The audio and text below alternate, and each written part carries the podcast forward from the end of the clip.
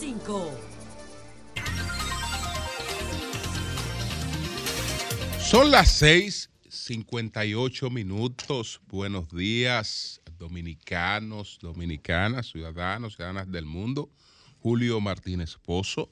Los comentarios de los temas más importantes, el programa de mayor influencia de la radio y la televisión nacionales, esperando que eh, todos pues tengan una eh, buena conmemoración de este Día del, del Amor y de la Amistad. Entonces, señores, miren, nosotros vamos con estos temas que están aquí. Eh, el tema este de la frágil frontera entre la trata de personas y la migración ilegal. Eh, hay lesiones muy dolorosas de este incidente de Santiago que hay que abordarla con toda objetividad.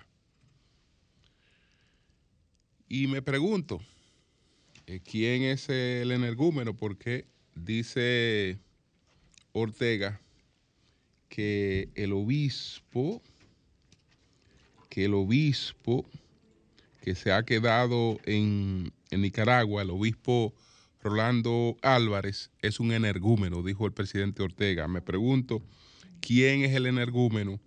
¿Ortega o el obispo? Entonces, eh, bueno, esos, esos temas, esos temas, eh, básicamente, saben que ya tenemos también eh, una la aprobación de la ley del régimen electoral. Tenemos la aprobación de la ley del régimen electoral, de la que también pues nos proponemos eh, decir algunas cosas. Bueno, señores, miren. Empecemos por esto, de esta, de esta frontera tan frágil que hay entre lo que es la llamada trata de personas y la migración ilegal. Porque se está planteando que supuestamente el debate se ha distorsionado y que eh, pues se ha exagerado el tema de la migración ilegal y que el tema de la migración ilegal no tiene que ver nada con la trata de blanca, que son cosas totalmente distintas. Y no lo son. Ayer nos referíamos, por ejemplo, al, al, al título de este, de este proyecto, ¿no? Que es Ley Integral sobre Trata de Personas, Explotación y Tráfico Ilícito de Migrantes.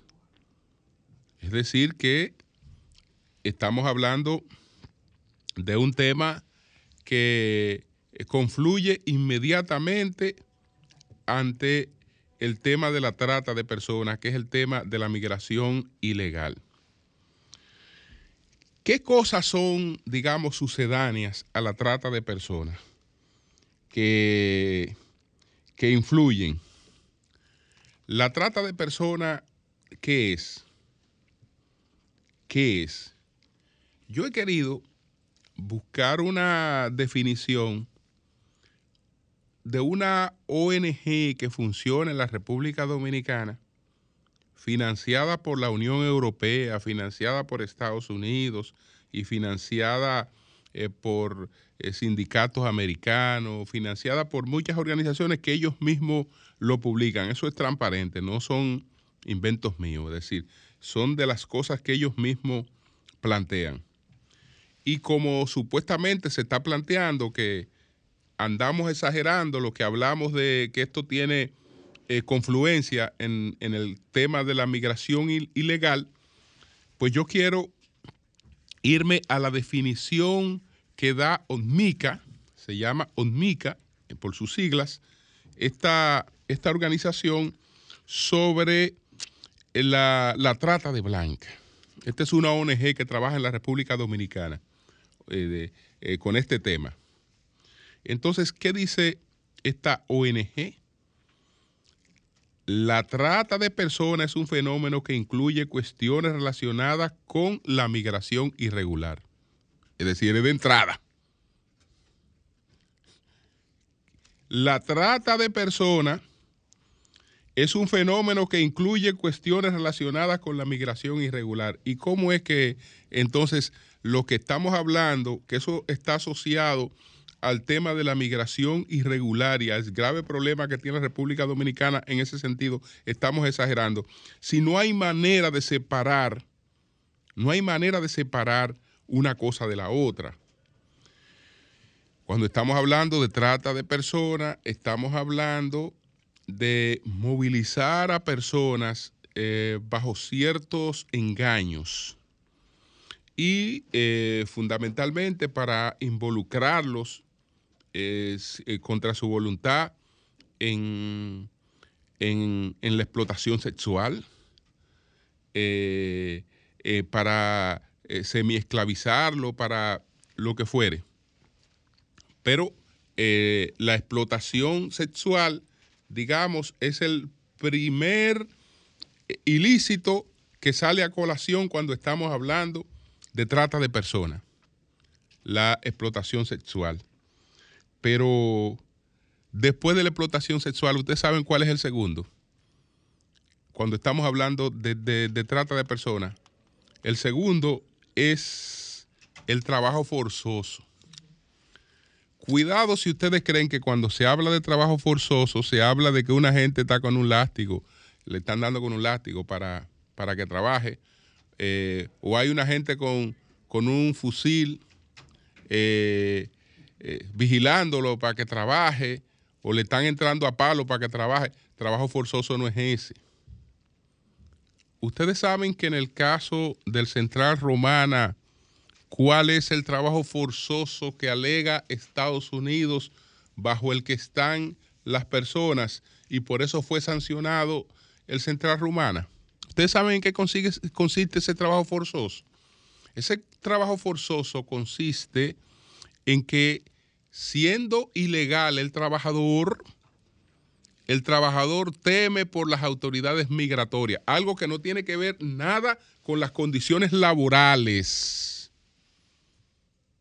Es decir, es forzoso porque como el individuo está en una cuestión, eh, es ilegal, el individuo teme a la persecución de las autoridades y por lo tanto se entiende que está laborando en unas condiciones bajo esa limitación y que esa limitación es aprovechada por su empleador. Eso se llama trabajo forzoso.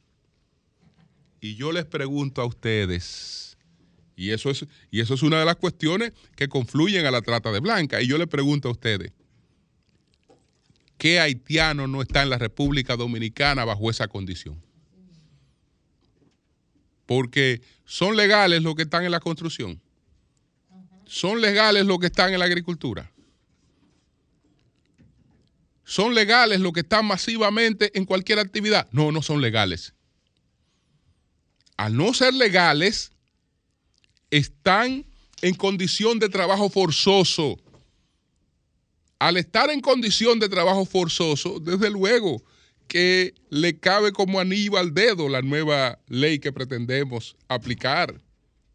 Pero como anillo al dedo, como anillo al dedo, es decir, la ley no se ha aprobado y de entrada y de entrada tiene que tener más de 100 mil casos sin ser aprobada. Sin ser aprobada, tiene que tener más de 100 mil casos. Porque el trabajo forzoso no está determinado por, exactamente por las condiciones que la persona tenga eh, en, en su entorno laboral. Una doméstica una doméstica que está en una casa de familia, si es indocumentada, está en trabajo forzoso. Está en trabajo forzoso si es indocumentada, aunque la doña le pague lo que tiene que pagarle, aunque la trate de mil maravillas, está en trabajo forzoso y eso la hace calificar automáticamente para beneficiarse de las protecciones de la ley que le quieren imponer a la República Dominicana. Pero automáticamente, porque es que no hay, no hay manera, no hay deslinde. No hay deslinde. Entonces, así usted ve eh, que se, puede leer cualquier tontería de que, ah, no, mira, eh, exageración porque están hablando y esto no va a beneficiar para nada a los indocumentados. No. Es que la materia de la trata de blancas son precisamente las personas que están en condiciones de vulnerabilidad. ¿Cómo están los que viven en un país donde el Estado colapsó, donde no hay ningún tipo de garantía de seguridad? ¿Quién puede estar seguro en un país donde al presidente lo mataron en su habitación? En su habitación, donde todos los días eh, secuestran a cualquiera que esté en una actividad económica. Entonces, evidentemente, que aunque se pretenda que decía, eh, decía Servio Tulio, no, es que hay que deslindar una cosa de la otra. Tenemos que deslindar el tema migratorio. No, Servio Tulio. El tema migratorio no lo podemos deslindar del tema de la trata de blanca porque andan aunados, son la misma cosa son la misma cosa, terminan en lo mismo. Terminan en lo mismo. Eh, por ejemplo, hablé del, eh, del trabajo forzoso, pero está la servidumbre doméstica. ¿Y qué es la servidumbre doméstica? Está la mendicidad infantil. Óyeme, todo el que ponga a un niño a pedir en la calle, ya lo colocó automáticamente bajo la protección que deberá dar el Estado Dominicano. Automáticamente. Pero automáticamente, ya eh, ese es un problema del Estado Dominicano. Automáticamente, de manera que todo el que quiera que el Estado se encargue de miles de niños, solamente hay que lanzarlo a la mendicidad. Y una ONG que lo grabe a los niños en mendicidad, etcétera, y ya. Y ya. No hay, no hay inconveniente. Y bueno, eh, entre, entre, otras, entre otras cosas, eh, está un tema que es más delicado, que el de, la, el de la extracción de órganos, pero eso siempre se ha dado con carácter más especulativo. Más especulativo porque a una gente no la pueden agarrar en una finca, matarla y, eh, robarle los órganos. Eso, es, eso sabemos que es una cosa eh, fantasiosa, draconiana, que, no, tiene, no tiene posibilidad de que ocurra, a menos que el que lo esté haciendo no sea un loco. No tiene posibilidad de que ocurra. Entonces, la conclusión es que no hay posibilidad de deslindar lo que se está en debate, lo que se le quiere imponer al país de el problema migratorio y del peso de ese problema para eh, pues la República Dominicana. Mientras tanto, eh, no, no se escucha decir nada de las cosas que se piensan hacer con Haití. De las cosas que se piensan hacer con Haití. Porque ah, caramba, estamos muy preocupados por la posibilidad de que una mujer haitiana pueda ser objeto de trata de blanca. Pero ¿cuántas pueden ser objeto de trata de blanca si la comparamos con los millones que viven en unas condiciones de pobreza extrema que parecen no preocupar a nadie? Para evitar eso, vamos a ayudar a ese país a superar muchas de sus vulnerabilidades vamos a hacer que la gente consiga empleo en ese, en ese país, que tenga un mínimo de seguridad en ese país. Vamos a tomar las medidas en ese país que hay que tomar para evitar muchas de estas cosas. No, no, no, no. Para allá no. Para allá no, es aquí. Es aquí. Ustedes vieron lo que hizo la señora esta que vino, la subsecretaria. Ella vino a dos cosas. Eh, vino eh, para dejar esta tarea. Esta es la tarea que os dejo. Esta ley hay que aprobarla. Y eh, me voy. No abuso más de su tiempo, que tengo una asamblea con eh, la agenda L, eh, LGBT. No, no, abuso más de su tiempo, señores. Y, y, se fue a reunirse con su congreso LGBT. Y punto. Y ahí no dejó eso y con eso nosotros tenemos que cumplir. Nosotros tenemos que cumplir. Fíjense, fíjense con todo el respeto que nos están tratando, que no somos dignos de que nos designen un embajador. No somos dignos de que nos designen un embajador. Que puede venir una subsecretaria de las tantas subsecretarias que hay, traer una orden y nosotros tenemos que darle para adelante a la orden de esa, de esa, de esa subsecretaria y esa subsecretaria no tiene, no considera necesario lo que, lo que se hacía antes, porque antes consideraban, bueno, nosotros nos interesa algo con ese país. Ese país tiene un liderazgo, tiene un partido que gobierna, pero los otros partidos influyen en el Congreso, son importantes también. Entonces a nosotros nos interesa un tema, entonces eh, agotamos una agenda eh, y de manera respetuosa compartimos con el liderazgo de ese país y, compartimos el tema. No, no, eso no es necesario. Eso no es necesario. ¿Para qué hablar con más nadie? No, no, no, miren. Eh, dejo esto aquí, me voy para mi reunión con la agenda LGBTQ más que si yo cuando y punto. Ese es el tratamiento que nos están dando porque es el tratamiento que nosotros nos estamos dejando dar. El que nos estamos lamentablemente dejando dar. Y fíjense en el lío que nos quieren meter, en el tremendo lío que nos quieren meter.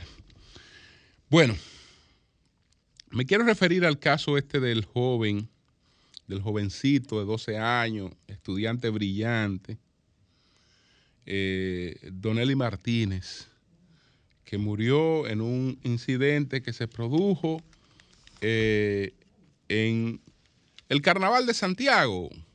Bien que no fue en el, área del carnaval, pero eso es parte de la festividad del carnaval. Entonces, un día de carnaval, un día de carnaval, eh, los vecinos se quejan de una situación con una música y llega una patrulla policial y evidentemente eh, creo que no evalúa correctamente el momento eh, que se vive.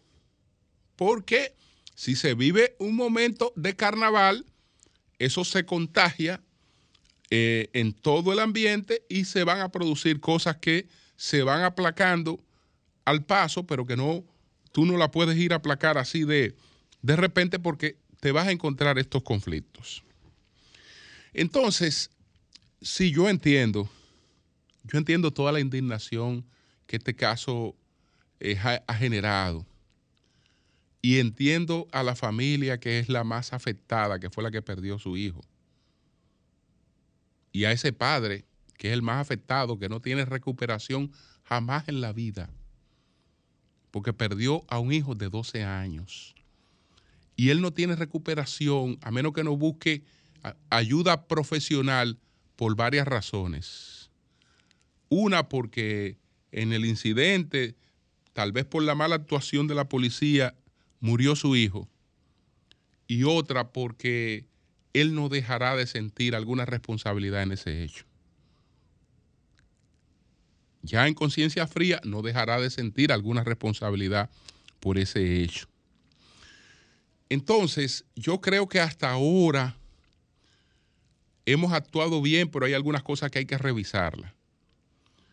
Muy bien por el Carnaval de Santiago, que en solidaridad con esa familia no hay carnaval esta semana. Es decir, ellos eh, suspendieron el carnaval para este próximo domingo. Está suspendido el carnaval. Sí van a hacer el desfile final del carnaval, pero, pero, pero se dieron se dieron un espacio de duelo para demostrar que no son indiferentes frente a esta tragedia y que comparten el dolor de esa familia. Eso está muy bien. Está muy bien que el director de la Policía Nacional eh, haya ido a Santiago a expresarle su solidaridad a la familia. Está muy bien que el director de la Policía Nacional garantice que eso no se va a tolerar. Eso está muy bien. Lo que yo no veo bien, y le sugiero a él que no lo haga, es que dice el director de la Policía Nacional que él va a encabezar esas investigaciones. No, general, no encabece esas investigaciones. Deje esas investigaciones en manos del Ministerio Público. A usted no le toca encabezar esas investigaciones por lo siguiente. Ese policía de 30 años, ese cabo de la policía de 30 años, que se vio involucrado en esta situación y que probablemente termine condenado por homicidio, aunque no por, no, no por asesinato, no por asesinato, sino por, por, homicidio, termine condenado este, este cabo, ese cabo no se encontró ese problema. Él no se encontró ese problema porque él estaba bebiendo en un carnaval. Él no se encontró ese problema bebiendo en un bar. No, él se encontró, él se encontró en ese problema cumpliendo con su trabajo. Él estaba trabajando, cumpliendo con su misión, independientemente de que ahí se produjera un mal manejo. Si fue actuando como policía que él se encontró ese problema. Entonces, independientemente de que la sociedad que ha reaccionado con una indignación sumamente comprensible por la vida de un niño de 12 años, independientemente de esa reacción y de que si esa persona fue la responsable de esa muerte, tiene que padecer las consecuencias de eso, a la policía, usted sabe lo que le toca a la policía en silencio. En silencio, respetando a esa familia, respetando su duelo y respetando a todo el mundo. ¿Sabe lo que le toca a la policía en silencio? Procurar los medios correctos de defensa de esa persona. Que esa persona ahora, frente al problema que tiene, terrible problema que tiene, no quede desamparada. Porque, porque fue, fue trabajando, fue cumpliendo con su deber que ese policía se encontró en, en un problema y a los policías se le pegan esos problemas. O lo matan, o matan, o ellos se equivocan. En una situación en la que se da una cosa como esta, porque hay que ver ya después, posteriormente, con frialdad, el relato que hace el propio padre del niño. Discutimos, nosotros discutimos, discutimos. Yo le dije dos o tres cosas. Él me, él me echó gas pimienta. Yo le di un pecozón al policía. Y nos emburujamos. Nos emburujamos. El policía sacó la pistola y yo se la agarré. Y yo se la agarré, es decir, ahí hubo, ahí hubo un incidente, ahí hubo un incidente, ahí hubo un incidente. Lamentablemente, el que más, el, el, que más perdió fue el que perdió el hijo.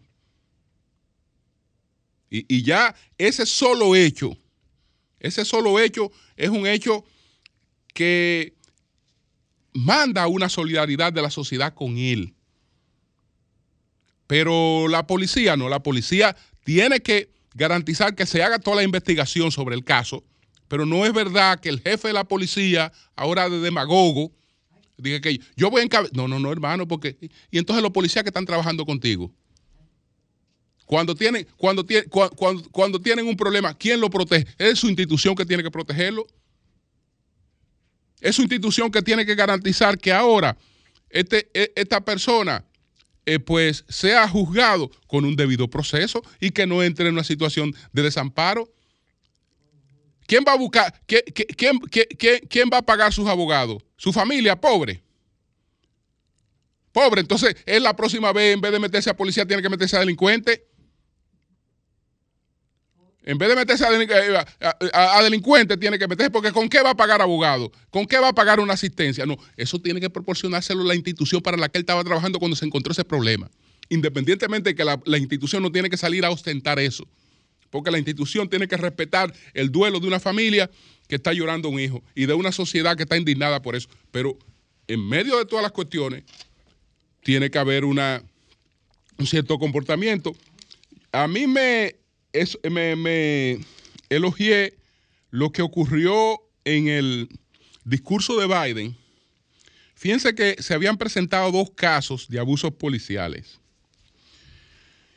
Biden, en su discurso sobre el Estado de la Nación, llevó a la familia de Tyrone Nichols, pero la familia de Tyrone Nichols estaba ahí porque Tyrone Nichols murió por una golpiza que le propiciaron cinco policías, negros igual que él.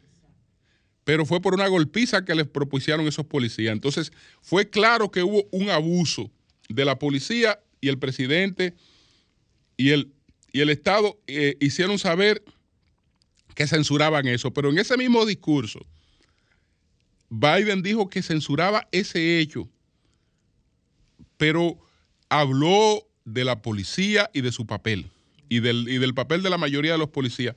Y sin embargo, ahí no estaba la familia de Anthony Lowe, y Anthony Lowe lo había matado unos días después de, de Tyre Nichols. ¿Y cómo mataron a Lowe? Bueno, Lowe hubo una denuncia de que había acuchillado a una persona, la policía fue, Lowe es incluso eh, mutilado de ambas piernas, es un discapacitado, entonces cuando la policía fue, lo encontró con el cuchillo y él se enfrentó con el cuchillo a la policía.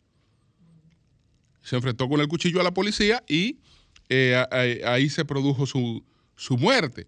Entonces, eh, sí, sí, sí, él, fue, fue un león. Entonces, él, ahí son dos casos totalmente distintos. Entonces, eso hay que hacerlo así porque una cosa es hoy esto debatiéndose en caliente. Otra cosa es lo que va a ocurrir posteriormente, ya en procesos de fondo, etcétera, donde se van a ver una serie de circunstancias y la circunstancia de que hubo eh, una, un enfrentamiento entre el padre y el policía en que el, el policía no le disparó al niño. El policía no le disparó al niño. Es decir, parece ser que todo se produjo producto del forcejeo entre ambos. Y que ahí surgieron los disparos. ¿Del arma de quién? Bueno, tiene que ser del arma del policía, probablemente. Pero eh, están esas circunstancias, entonces no me venga con que no, que yo voy a asumir, no, no, no, no. Usted lo que tiene que garantizar que el Ministerio Público haga su investigación, pero no puede olvidar no puede olvidar que ese problema, por grande que fuere, se lo encontró un policía que estaba, que estaba de servicio. Que estaba de servicio ese policía. Entonces, eso con relación a ese, a ese tema. Bueno.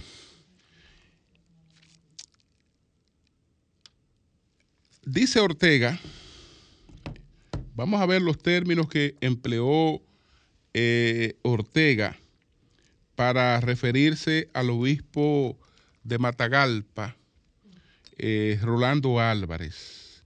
Dijo que era soberbio, que era un desquiciado y un energúmeno, dijo Ortega.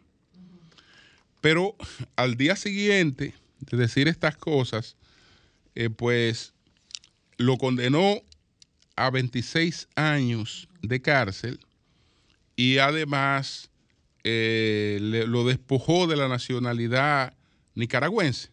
Entonces ya no hay, no, hay que abundar mucho para saber quién está actuando realmente de manera desquiciada y desproporcionada. El obispo eh, es verdad que fue puesto en libertad, que fue colocado en el grupo de las personas que partirían a Washington, pero el obispo no quiso irse y prefirió quedarse preso en Nicaragua. Naturalmente, el obispo sabe lo que eso representa, porque el obispo en lo adelante es un mártir y no y es un mártir mundial. Un mártir mundial porque estamos hablando de un obispo preso, condenado por presentar criterios distintos a los de un régimen. Criterios distintos a los de un régimen. Entonces, por esto, el hombre está condenado como enemigo de la patria, como enemigo de la patria, eh, etcétera. ¿Y qué va a pasar en lo adelante con este mártir, un nuevo mártir, mártir cristiano? Bueno, ya el Papa se pronunció, van a empezar todas las conferencias episcopales del mundo a pronunciarse con relación a este caso. Este hombre se va a convertir en uno de los hombres más famosos del mundo. Más famoso del mundo. Es decir, estamos hablando de, una, de, un clavo, de un clavo en el zapato, difícil de, de superar. Hasta el hermano de Daniel Ortega, Humberto Ortega, eh, pues dice que le advirtió al hermano de lo que esto representa. Ellos están enemistados, Humberto Ortega Saavedra y Daniel Ortega, pero a Humberto Ortega le dio un ACB y el hermano lo fue a visitar recientemente. Lo fue a visitar y entonces él dice que ahí intercambiaron.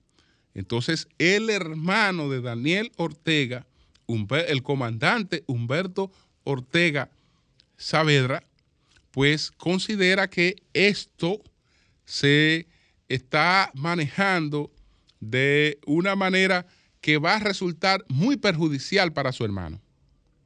Sumamente perjudicial, pero al hermano realmente no le, no creo que le, que le preocupe mucho esta, esta situación. El hermano ha dicho que eh, hizo estas libertades sin acuerdo con Estados Unidos. Y ya yo explicaba que si no lo hizo con Estados Unidos, evidentemente que alguien sugirió esto, alguien sugirió esto, y que eh, Estados Unidos, si no es por lo que está ocurriendo con el obispo, si no es por lo que está ocurriendo con el obispo, pues eh, tenía que corresponder en cierta medida a Nicaragua porque estamos hablando de la liberación de, 222 personas que estaban en las cárceles. Si eso no se acompaña de lo que de condenar al día siguiente a 26 años de cárcel a una persona porque se negó a irse. Se negó a irse. Tú me estás poniendo libertad. A mí no me interesa la libertad. Déjame preso. Déjame preso, pues yo no me voy de mi país. Y yo no voy a dejar mi congregación. Yo, yo, yo, yo la dejo en eh, ni en la tumba ni en la tumba, porque eh, aún me muero y, me, y hay que enterrarme aquí. Es decir, que yo no me voy de Nicaragua ni muerto. Entonces, eh, ante un gesto moral de esa naturaleza, eh, eso es muy difícil de contrarrestar. Evidentemente que ahí Ortega se ha generado y se va a generar un tremendo problema, porque si hay una persona que Ortega estaba interesado en que se le fuera de Nicaragua. Si hay uno que le interesaba en que se le fuera de Nicaragua, era Rolando Álvarez. Y el obispo dijo, no le voy a dar ese gusto. Si yo aquí me quedo. Yo aquí me quedo. A mí nadie me saca de Nicaragua. Si me voy a quedar preso, no hay problema. Yo me quedo preso. Entonces es difícil, es difícil contrarrestar eh, una, una, posición eh, con, tanta entereza como la que ha mostrado el obispo de Matagalpa, eh, Rolando Álvarez. Cambio y fuera.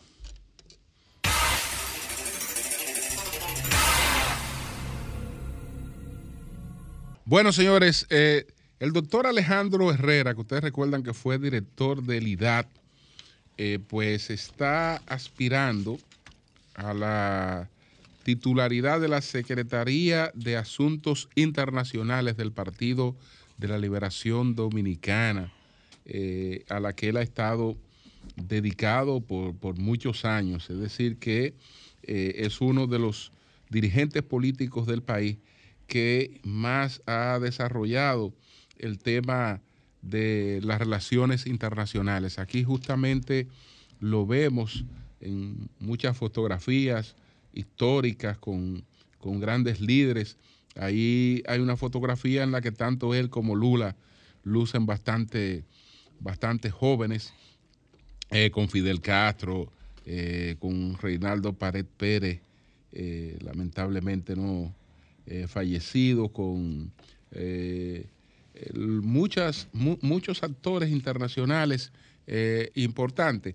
Entonces, Alejandro Herrera eh, estará eh, como, el, como, como el candidato uno, en la boleta uno. Votando uno, se vota por Alejandro Herrera. Si yo votara en el PLD, si yo votara, lo hiciera con las dos manos. No hay mejor candidato para la Secretaría de Relaciones Internacionales del PLD que Alejandro Herrera.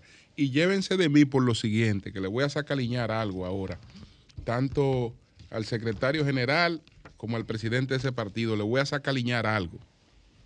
Ustedes recuerdan que la única vez que me referí a una gente que estaba aspirando a una secretaría y le dije, escojan lo que es el mejor que ustedes tienen para eso, me refería a Julián Roa. Y entonces, eh, que era para la de asuntos municipales. Entonces, escogieron a Angiolino Gelmosén porque lo tenía chantajeado. Y a Angiolino Gelmosén se le terminó yendo con el santo y la limosna. Fue el que ha articulado eh, ahora el salto de los alcaldes PLDistas hacia el gobierno.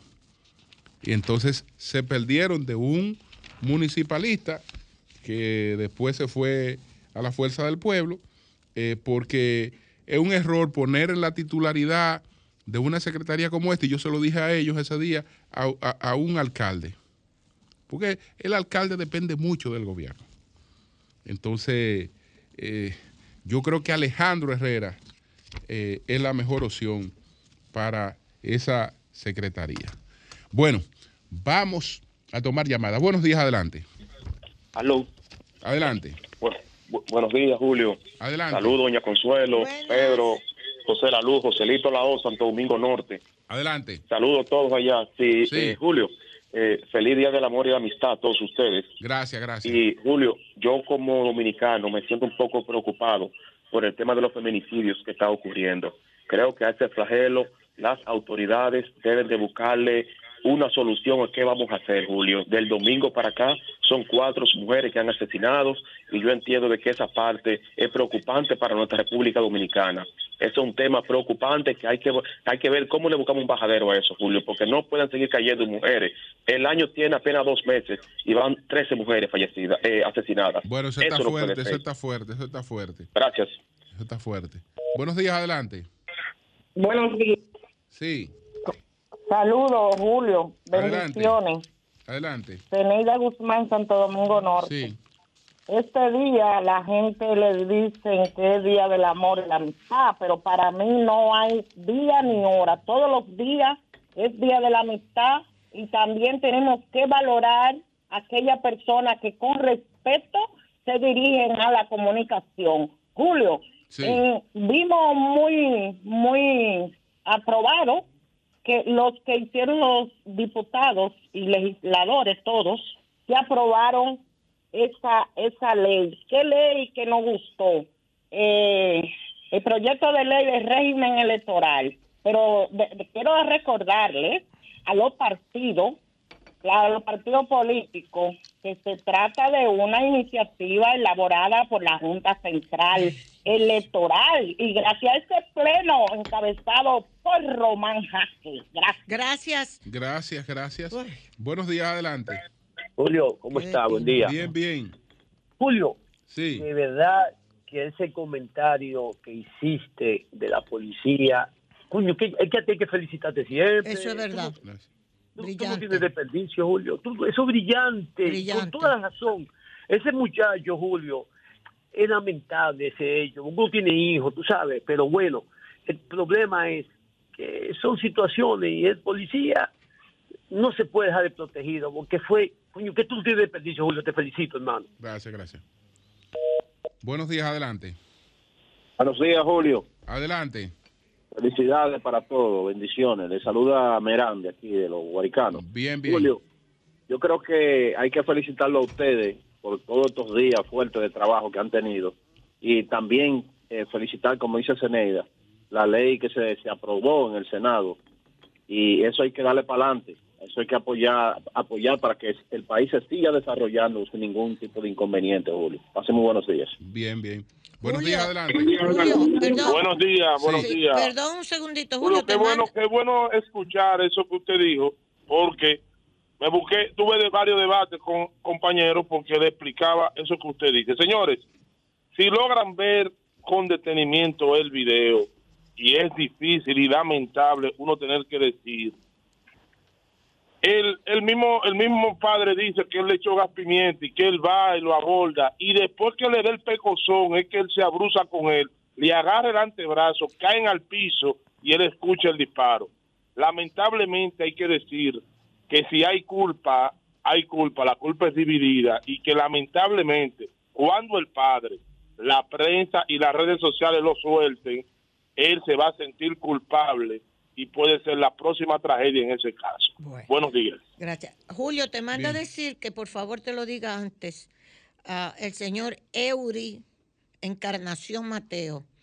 Dígale a Julio que así como Alejandro Herrera es bueno, también Alexi la Antigua, ex ministro del Ministerio Administrativo de la Presidencia, Eury Encarnación, dígale que le manda a decir eso, que aspira a la misma posición. ¿Y cuál es, cuál es la posición? La antigua. Dice él aquí, ¿Cuál es la Alexi la Antigua. Ay, caramba. Julio, ¿en qué, en qué yo no oía Julio. ¿En qué lío tú te has metido? ¿de qué, Julio, ¿de qué fue que tú hablaste? Yo me ¿Eh? desmontaba del vehículo. Hay una posición que Alejandro Herrera esté aspirando. Para la Secretaría de Asuntos Internacionales. Ah, porque Alexi está eh, provisional. Porque, bueno, pero, pero lo que pasa es que tenemos que ver, tenemos que ver cuál es la titularidad de la Secretaría, porque si es propiamente asuntos internacionales, manejo de asuntos internacionales. Alejandro es el mejor candidato. Alejandro es el mejor candidato. Indiscutiblemente. Indiscutiblemente. Indiscutiblemente. Para, el manejo de la, de, la, temática internacional.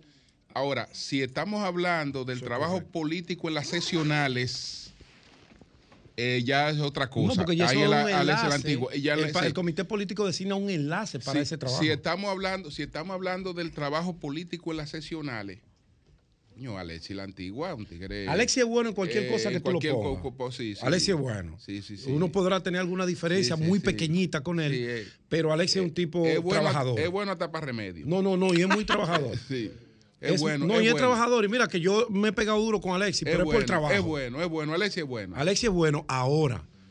Diablo, me lo han puesto difícil ahí. Sí, sí, sí. Donde tú tienes un Alejandro Herrera. Pero qué bueno, que, haya la posibilidad de que sean que hayan opciones. Que hayan opciones. El doctor Alejandro Herrera es una, de esas estrellas, como Soraima Cuello, que son de bajo perfil, pero que le hicieron unos aportes desde las posiciones que ocuparon en los gobiernos del PLD a la sociedad que no tienen comparación alguna. Son seres humanos extraordinarios sin tacha por ningún lado. Y son personas de mucha armonización. Donde hay un conflicto y tú pones un Alejandro Herrera, tú puedes estar seguro que el conflicto tan pronto él llegue se resolvió. Porque es una persona, y Alexis también. No, y es un conocedor de la geopolítica. Y es un conocedor de la geopolítica, un estudioso. si, estamos hablando de, la secretaría, una secretaría de Relaciones Internacionales, con lo que eso significa. Con lo que eso significa. Claro. Ahora, si estamos hablando de un trabajo político en sesionales.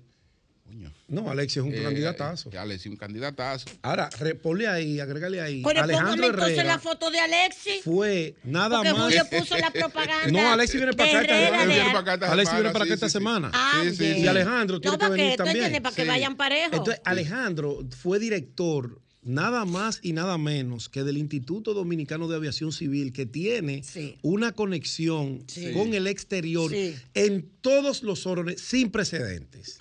Con Alejandro no hubo ruido, él continuó y le puso su sello a la obra de Jorge Botello, a la obra de José Tomás, sin mezquindades.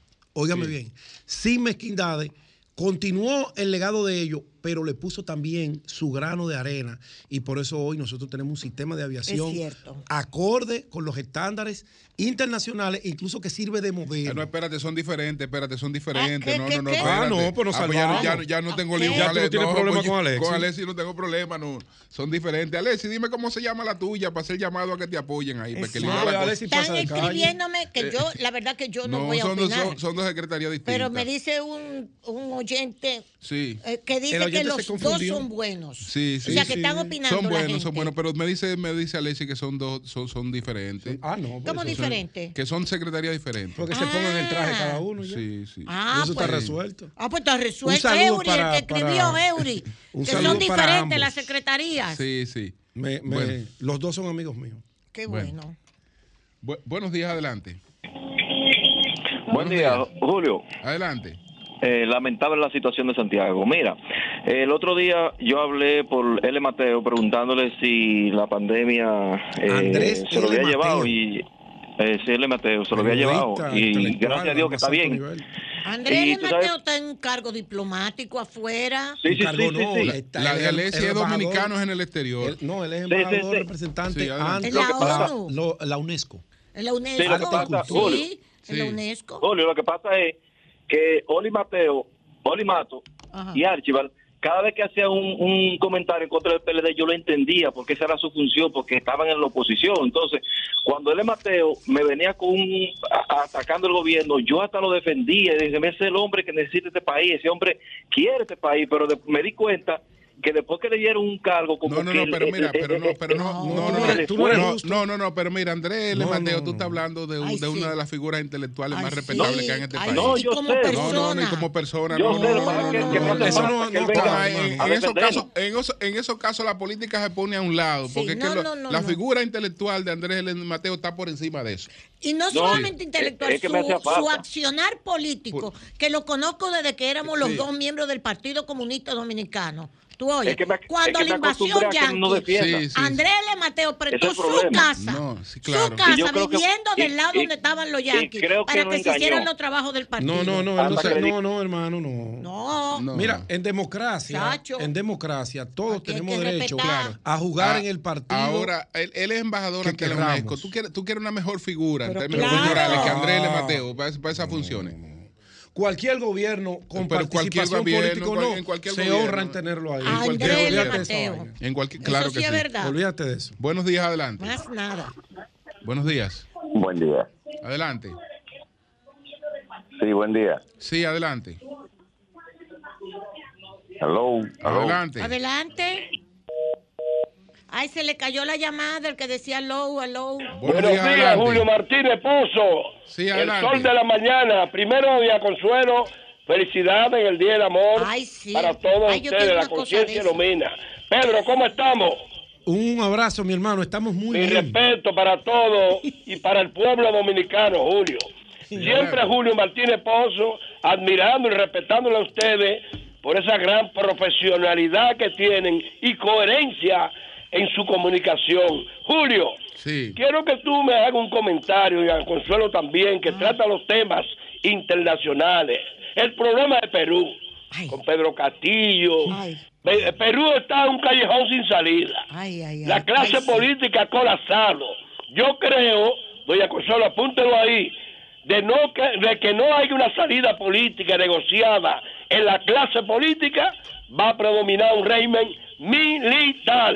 Buenos días. Buenos días. Buenos días, Usted adelante. hizo un, un análisis. Buenos días, bueno. don Julio, el equipo, Braylon Martínez. Adelante. Feliz día del amor y la amistad, mi hermano Gracias, Pedro, gracias. Un líder. abrazo, Brayley. Tú me metiste en un lío, Brayley, oíste. Tú un hombre mío personal. Tú me Don metiste en un Julio. lío. Sin lugar a duda, quien mejor ha abordado el tema del niño muerto en Santiago es usted. Ay, sí. No Sí, es porque soy un fan de usted. No, no, no, excelente. Don Julio, donde quiera que usted estado, Yo se lo también. dije, yo se lo dije. desde que donde quiera que usted estado, don Julio, yo le he seguido de la Casa Vieja, lo sigo los sábados Gracias, gracias. En, en el programa en el 23. Don Julio, hay algunos dirigentes políticos que no quieren entender que los procesos electorales tienen coyuntura diferente y me han llamado algunos amigos del PLD, que son mis amigos, aunque no estoy en esa parcela política ya, es muy incómodo conmigo por el comentario que hice el lunes pasado en el Sol. pero que yo soy discípulo de Julio Martínez Pozo y cuando yo digo algo es porque tengo los números en la mano. Yo dije que he caminado la provincia Independencia con el ah. periodista colega de ustedes, Kennedy Vargas. Don Julio, es un fenómeno político. Todos los estudios de los tres partidos dicen que Kennedy Vargas va a ser el próximo senador de la provincia de Independencia. Pero tú llamas todos los días para decir eso en todos los programas. No, no, doña Consuelo, disculpe. no, que perdón, le quiero... está muy bien, pero que tú has dicho eso. no, no, nada más dos veces. Estoy reiterando, no, doña Consuelo. De, las seis de la mañana también. Doña Consuelo. no, lo que pasa es que yo soy un fan de Sole. Sí, exacto. Porque la emisora, doña Consuelo. Con nosotros desde la otra emisora. Así, gracias, gracias. Va a tener que pagar el anuncio. Va a tener que pagar el anuncio. Cóbrenle el anuncio. Buenos días. Betty hizo senadora, Valentín Medrano. Y, y no lo ha ayudado, no lo ha ayudado en nada. Usted, Valentín, no ha ayudado a. Tú, que tú no importando que el papá del niño tenía una, eh, una pistola, que podía tener una pistola, que pudo ser la de él que se disparó, es una información muy desacertada. O sea, tienen que confirmar antes de emitir cualquier opinión de una persona eh, y más en un hecho así.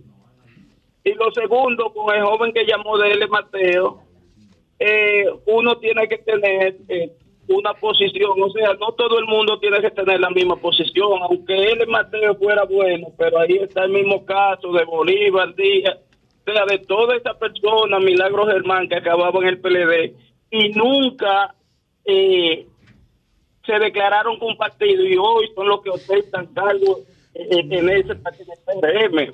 Hace un buen día. Bien. Buenos días, adelante. Buenos días. Sí, eh, buenos días para todos. Julio, sí. Eh, lamentablemente, eh, donde perdió la vida San Angelito en el, incidente en Santiago, primero, no era un día de trabajo, era domingo. Segundo, hay un carnaval.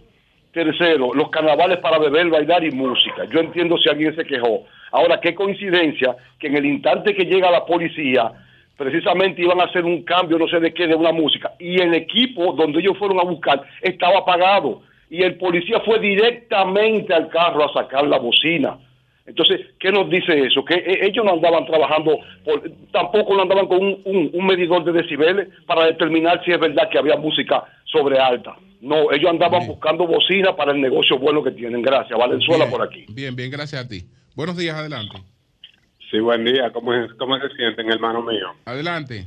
Martínez Pozo. Sí. El PRM está tan desesperado. Yo no sé si tú escuchaste la, la juramentación que hicieron en Barahona de Tabito Subelví. ese, señor, ese señor metió una regidora de la Fuerza del Pueblo que a Pedro que averigüe es y que si pueden llamarla que la llamen. La metió ahí como que ella se estaba juramentando en el PRM y eso es mentira. Pero ella que nos llame. Eso es la, mentira que nos llame. ¿Tú entiendes? Porque, eh, porque y, no pueden estar, estar, abusando tanto así del poder, creyendo aparentar lo que no es. Así que si ellos quieren buscar gente, porque parece que no tienen a nadie dentro de su partido, que tú lo llevas singlereando ahí, de que, de que tienen fortaleza y lo que andan es detrás de los dirigentes con fortaleza, esa muchacha es la principal candidata de la Fuerza del Pueblo en el Baitey Central de Barahona que es la casi segura alcaldesa de ahí. De, ¿Cómo se llama ella? Lucy. ¿Lucy qué? El, apellido no no recuerdo, pero no, no hay más Lucy ahí como, como regidora en el, en el del Batey Central. Lo pueden investigar. Bien, pues gracias a ti. Buenos días. Al más informado, don Julio Martínez Pozo. Gracias. Y, y para todos, Oviedo. Oviedo. Eh, primero, un abrazo para ustedes en este Día de la Amistad porque ustedes son, díganme ustedes, ustedes uno se con ustedes todos los días, ustedes son más que hermanos de uno. Y de lo segundo, en el día de mañana, eh, don Julio, eh, el presidente Luis Abinader inaugura la circunvalación de Asua, esta obra tan esperada por lo que utilizamos la carretera del sur eh, casi todos los fines de semana, y verdad que felicitamos al presidente de la República y al ministro de línea sección de obras públicas eh, por esta eh, por esta gagoba tan esperada como ya he dicho y felicito al presidente de la República. Buenos días, adelante. Buen día, don Julio, buen día equipo, ¿cómo estamos? Bien, adelante. Mire, Julio, yo estoy cada día más orgulloso de usted. Yo, mire, yo soy un dirigente del PRM, Jorge Ramírez de Los Ríos, pero usted me, me, me, me ayuda cada día a, a, ser un poquito más objetivo. Y tengo, a partir, después que lo estoy escuchando usted, me nació la, la vocación, creo, de, de, ser comunicador, porque eh, he hecho muy bonito. Ese análisis suyo con el tema hoy de, de del policía sin desperdicio. Gracias, por sus aportes. Gracias, hermano, gracias. Bueno, gracias. Muy bien, muy bien, muy bien. Gracias, gracias Oye, Julio, ese gracias, el mensaje más hermoso del Día de la Amistad es ese. Claro, porque tú tienes que ser objetivo y justo. Oye, no, yo desde que me levanté dije, Julio, brillante. A veces suena duro, pero es la realidad. Que es así. Bueno. Y valiente, y valiente. Buen día, Julio sí. buen día. Adelante. Eh, lo que pasa con los periodistas que son funcionarios es que los periodistas no pueden vivir sin los políticos y los políticos sin los periodistas. Están los de Lionel, están los de Luis, estaban los de Poli. ¿O ustedes creen que, por ejemplo, esos programas que ustedes hacen de, los ministerios, eso es gratis? Eso el ministerio tiene que pagárselo ustedes. Sí, ¿y, qué, ¿quién pasa con eso? ¿Y qué pasa? Y cuando si gana Leonel Fernández, el que está ahí de la fuerza del pueblo, ese va a ser nombrado. Y, va a ser nombrado, eso es normal, eso es normal. Pero, pero, pero, pero, pero, a diferencia mía, mi querido amigo, yo soy dirigente, miembro de la fuerza del pueblo. Yo no estoy aquí ni que independiente. Nueva York, hace esos programas y lo yo no soy independiente de nada. Está bien, pero que... primero no lo hace gratis. Y ustedes ¿Pero, quién pero, ¿y, qué, y, qué, ¿Pero y, cuál es tu problema? Y, tú trabajas gratis. Que ustedes ¿A dónde tú trabajas? Por los partidos. ¿Pero a dónde tú trabajas? Por los partidos. ¿Que a dónde tú trabajas? Todos los periodistas tienen su interés. Yo soy abogado independiente. Ah, tú no tienes interés, ¿verdad? te paga tu cliente por defenderlo que haya matado a uno. Ustedes por su dinero que trabajan todos. No, y tú, trabajas por el mío. Y tú también. o como te diré, Hipólito, mira Zaroso, tú también. es hablarle claramente a la audiencia. Si Pedro está en la fuerza del, pueblo y lo dice, ¿cuál, Es el ¿cuál es tu problema? Si Virgilio está con el PRM y lo dice, ¿cuál es el problema? Yo estoy con Balaguer y lo digo y que me vota otra vez. Cambio fuera.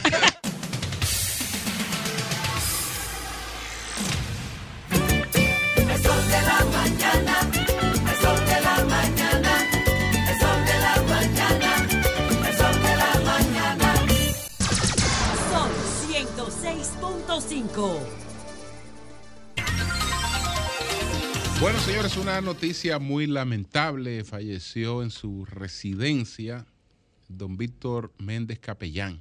Ay, sí. Eh, un hombre con una historia, eh, pues, muy similar a la de don Pedro A. Rivera. Personas que llegaron aquí a Santo Domingo en la cola de un camión. Así es. Y empezaron a desarrollar sus vidas y después tuvieron todo el éxito que, alcanzaron. Entonces, don Víctor Méndez Capellán, el presidente de Vimenca, eh, ha fallecido, tenía 93 años de edad. Él nació en, Salcedo en el 1928. Sí. Esa es la historia de. Siendo muy joven, creo que fue limpiabotas, o sea, un origen. Hay que ver incluso su historia personal, cómo se casó y todo eso, interesantísimo. Eh, se parece mucho también a la historia de Antonio Marte. Antonio Marte comenzó esa, ese emporio que tiene con 75 pesos que le prestaron para comprar carga. Esa es una historia interesante, la de Antonio Marte. Son muy son, ejemplos. Julio y Consuelo un estatus social económico, pero siempre mantuvo esa sencillez. Era un hombre muy cálido en las relaciones. Es cierto. Bueno. Que en paz descanse su alma y consuelo a toda la familia. Amén. Don Víctor Méndez Capellán, 93 años de edad, falleció en el día de hoy. Fue en su residencia porque él no estaba, él no estaba hospitalizado. Parece que fue una situación eh, pues repentina. Buenos días, doña Consuelo, adelante. Muchas gracias. Bueno, señores, ante todo un abrazote a todo el mundo, a todos, todas, todes. Mira, Lea tirando besos desde allá. Gracias. El pan con aguacate que nos van a brindar hoy. Ah, tú estás en la línea de José La Luz. De José La Luz. No, porque José no se come el pan tampoco. bueno, entonces, mire, varias cosas interesantes. Yo quiero comenzar con este fuego Déjame ver que Merton me está mandando. Este fuego que hubo en Carrizal, Carrizal está en Comendador, en la provincia de Comendador, es la frontera, o sea, es la puerta de la frontera. Ese fuego ya dijo el ministro de las Fuerzas Armadas que fue del lado haitiano. Es cierto, eso fue ayer. Pero, ¿por qué fuego? Porque los haitianos le prendieron fuego, porque habían unos camiones que ellos querían que pasaran sin tener registro, sin tener nada, dice la información y al no permitírsele el paso, pues prendieron fuego porque querían entrar. Quemaron gomas del lado haitiano. Esa es la situación que nosotros tenemos. Una situación que al periódico El País de hoy, yo quisiera, por favor, Friendly, si tú eres tan amable, sí. la foto que tenemos del país de hoy. Miren, esas dos personas que ustedes ven ahí. Adelante, pues, No, repetir el fallecimiento de don Víctor eh, Méndez Capellán se produjo a las 7.35 de la noche. Él eh, realmente eh, estaba, lo, sacaron de su residencia anoche por una situación que se le presentó y falleció en Sedimat. Fue en Sedimat que falleció don Víctor Méndez, Capellán a las 7.35 de la mañana de hoy. ¿La mañana de hoy? Sí, sí. Ah, bien. Sí. Ah, pues ahora mismo. Sí, exactamente. Ok. Pues esa foto, vuelve a poner friendly. Hazme el favor. Ahí está. Esas dos, ese es el periódico El País. Tú tienes también Haití se deshace. El titular de ese reportaje de hoy del periódico El País. Haití se deshace. Eso yo les invito a que lo lean para que nosotros sepamos la gravedad de lo que está sucediendo en Haití, que hace tiempo que lo sabemos, imagínate. Pero por primera vez el periódico El País, que siempre ha hecho reportajes a donde vincula a la República Dominicana con la desgracia de Haití. O sea que lo que está sucediendo en Haití parte es responsabilidad de nosotros en la República Dominicana. Eso lo ha tenido por, por norma algunos periódicos extranjeros y uno de ellos es el periódico El País. Esa foto si tú eres tan amable, friendly, pónmela. Dice, Haití se deshace. Okay. Son dos haitianas caminando por el lago Azuay. Dice el pie de foto, el lago Azuay. Ese es el lago que está también entre la frontera de República Dominicana y Haití. Todos lo conocemos. Un lago que, por cierto, creció muchísimo y se llevó parte de la República Dominicana, todavía hay edificios enterrados en el lago. Esas son dos haitianas caminando, esa es la foto que ilustra este reportaje. No se pierdan, si tienen la posibilidad de leer el reportaje sobre lo que significa la situación de gravedad en que se encuentra, por primera vez lo reconoce el periódico El País, en el sentido de no mezclar a la República Dominicana con esa situación, es ahora. Nadie se puede acercar al territorio de los grupos criminales en Puerto Príncipe, que controlan además todas las carreteras de entrada y salida. Eso dice el reportaje. Convirtiendo la capital en una especie de búnker con agujeros. Nadie se acerca salvo que los mismos grupos lo permitan. Una rareza solo practicada por el más popular de entre todos sus líderes, Jimmy Cheresier, alias Barbecue. Cheresier es un ex policía que gusta de recibir a periodistas y darles una vuelta por alguno de los barrios de chabolas de las costas de Puerto Príncipe, normalmente cité Soleil, mientras explica que él, lejos de ser un asesino, es un líder social que quiere acabar con la corrupción. Sería muy bueno que este, este, este reportaje de hoy del periódico El País sea leído, porque el 60% del territorio haitiano está dominado por las bandas, dice el reportaje, para que nosotros entendamos la gravedad. ¿Oíste, Servio Tulio, de lo que está sucediendo en Haití, Servio Tulio?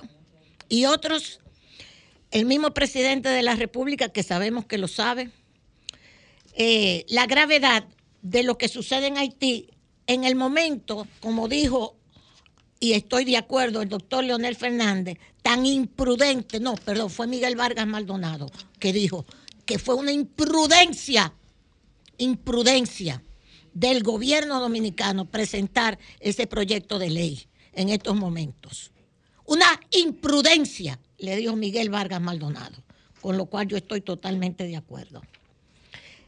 Por otra parte, déjenme decirles que Estados Unidos, hoy dice el Washington Post, óiganme esto, Estados Unidos le advierte a Ucrania, eso es hoy, que se enfrenta a un momento crucial en la guerra.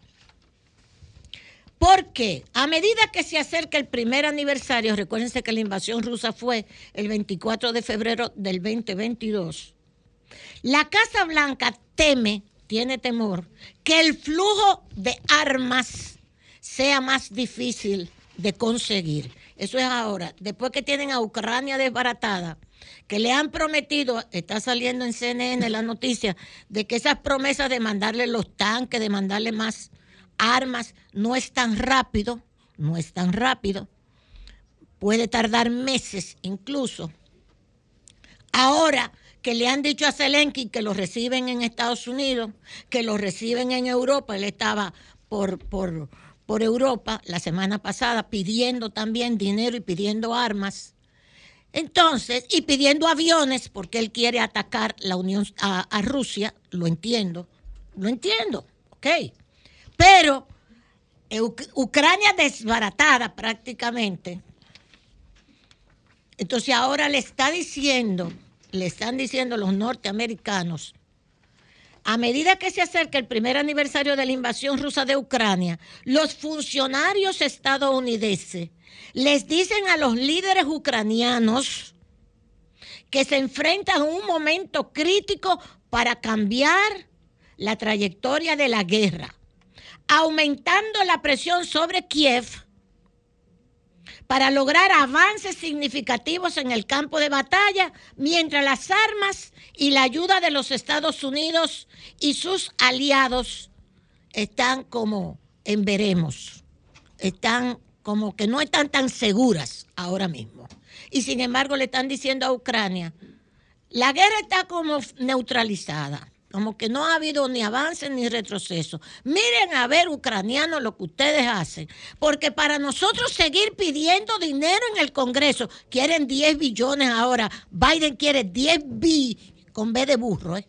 billones para mandárselos a Ucrania le están diciendo, ustedes tienen que dar demostraciones de que están avanzando, de que están ganando, como quien dice, la guerra para nosotros, porque tenemos ahora un Congreso.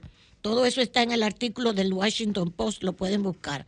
Nosotros tenemos un Congreso que ya no lo dominamos completo, dominan el Senado, los demócratas, el Senado, pero la Cámara de Representantes, ustedes saben que está en manos de los republicanos.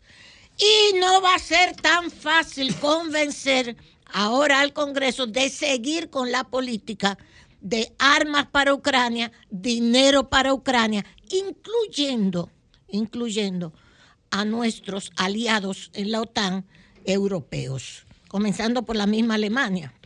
Entonces, ese artículo, ese artículo hoy del Washington Post sobre las exigencias que le están haciendo a los a Zelensky, a Ucrania, de que tienen que tener, estamos ganando, estamos ganando, mándennos más dinero, mándennos más armas. No está tan fácil la situación. Por eso titula el Washington Post. Estados Unidos advierte a Ucrania que se enfrenta en un momento crucial en la guerra. La Casa Blanca teme, tiene temor, que el flujo de armas sea más difícil de conseguir. No solamente el flujo de armas, sino también el flujo de dinero. Entonces, algo que también la cuestión, creo que María Elena, y me parece muy bien, va a tratar, estábamos conversando, sobre la situación de los famosos globos chinos. Entonces, en ese sentido, en ese sentido, alguien del Pentágono estaba en una rueda de prensa Mire cómo son las cosas de delicadas. Alguien en el Pentágono, del Pentágono, un funcionario del Pentágono, estaba en una rueda de prensa y alguien le preguntó, pero esos globos chinos, que China dice ahora que Estados Unidos le ha mandado muchísimos globos chinos que China dice ahora y los rusos están diciendo que toda esta discusión de los globos chinos es para que no se discuta que Estados Unidos bombardeó Nord Stream, el gasoducto que va por el Báltico, el gasoducto que se llama Rusia-Alemania, ruso-alemán, por donde los rusos le mandaban, le mandaban porque se lo cerraron con las sanciones le mandaba el gasoducto, el gas a Alemania desde Rusia. Ese Nord Stream fue bombardeado el año pasado, finales del año pasado, y los rusos dicen y China dice que lo bombardeó Estados Unidos y que buzos marinos, buzos, buzos de la, de la Marina de los Estados Unidos colocaron los explosivos para que el Nord Stream estallara como al efecto estalló. Entonces, Rusia y China están acusando a Estados Unidos de esto. China dice ahora y Rusia que toda la discusión de los globos que dice que Estados Unidos le ha mandado siempre globos también al mundo, incluyendo a China, es para que no se discuta el bombardeo que hizo Estados Unidos de Nord Stream. Todo esto se está discutiendo, pero hay otro agregado, y es que el funcionarios del Pentágono cuando le dijeron, pero pueden ser OVNI, OVNI, objeto volador no identificado, un OVNI. Y, el funcionario del Pentágono dijo, puede ser cualquier cosa, puede ser otra cosa, lo estamos investigando. Y se arma un reperpero, María Elena tiene la información que estábamos conversando. Y por lo tanto, Ahora dice Estados Unidos que está dispuesto a una reunión con el gobierno chino sobre los globos. Sale hoy la información. Pero, mientras tanto, el señor Blinken no va para China como estaba planeado. Nuestro respaldo al editorial del Listín Diario se pasa de necio el alto comisionado de las Naciones Unidas, Volker Turk, está actuando con desinhibido talante frente al soberano derecho que tiene el país de deportar a los extranjeros que ingresan y residen ilegalmente en su territorio, en la República Dominicana. Todo nuestro respaldo a ese editorial del periódico Listín Diario, este señor, el alto comisionado de Naciones Unidas, estaba en Haití la semana pasada. No habló desde Haití sobre República Dominicana, pero en días atrás sí nos dijo a nosotros, nos rellenó, como decimos los dominicanos, de que nosotros no podíamos deportar a los haitianos ilegales. Él dijo esto. Así que todo un abrazo para el señor Volker Turk y ojalá tenga la valentía de plantear en las Naciones Unidas que se ocupen de ayudar a Haití. Que se ocupen de ayudar a Haití. Como ese pobre pueblo haitiano tiene que ser respondido frente a la miseria, a la criminalidad que tiene desde hace muchos, pero muchos años, y la comunidad internacional se hace de oídos sordos. Gracias, Julio.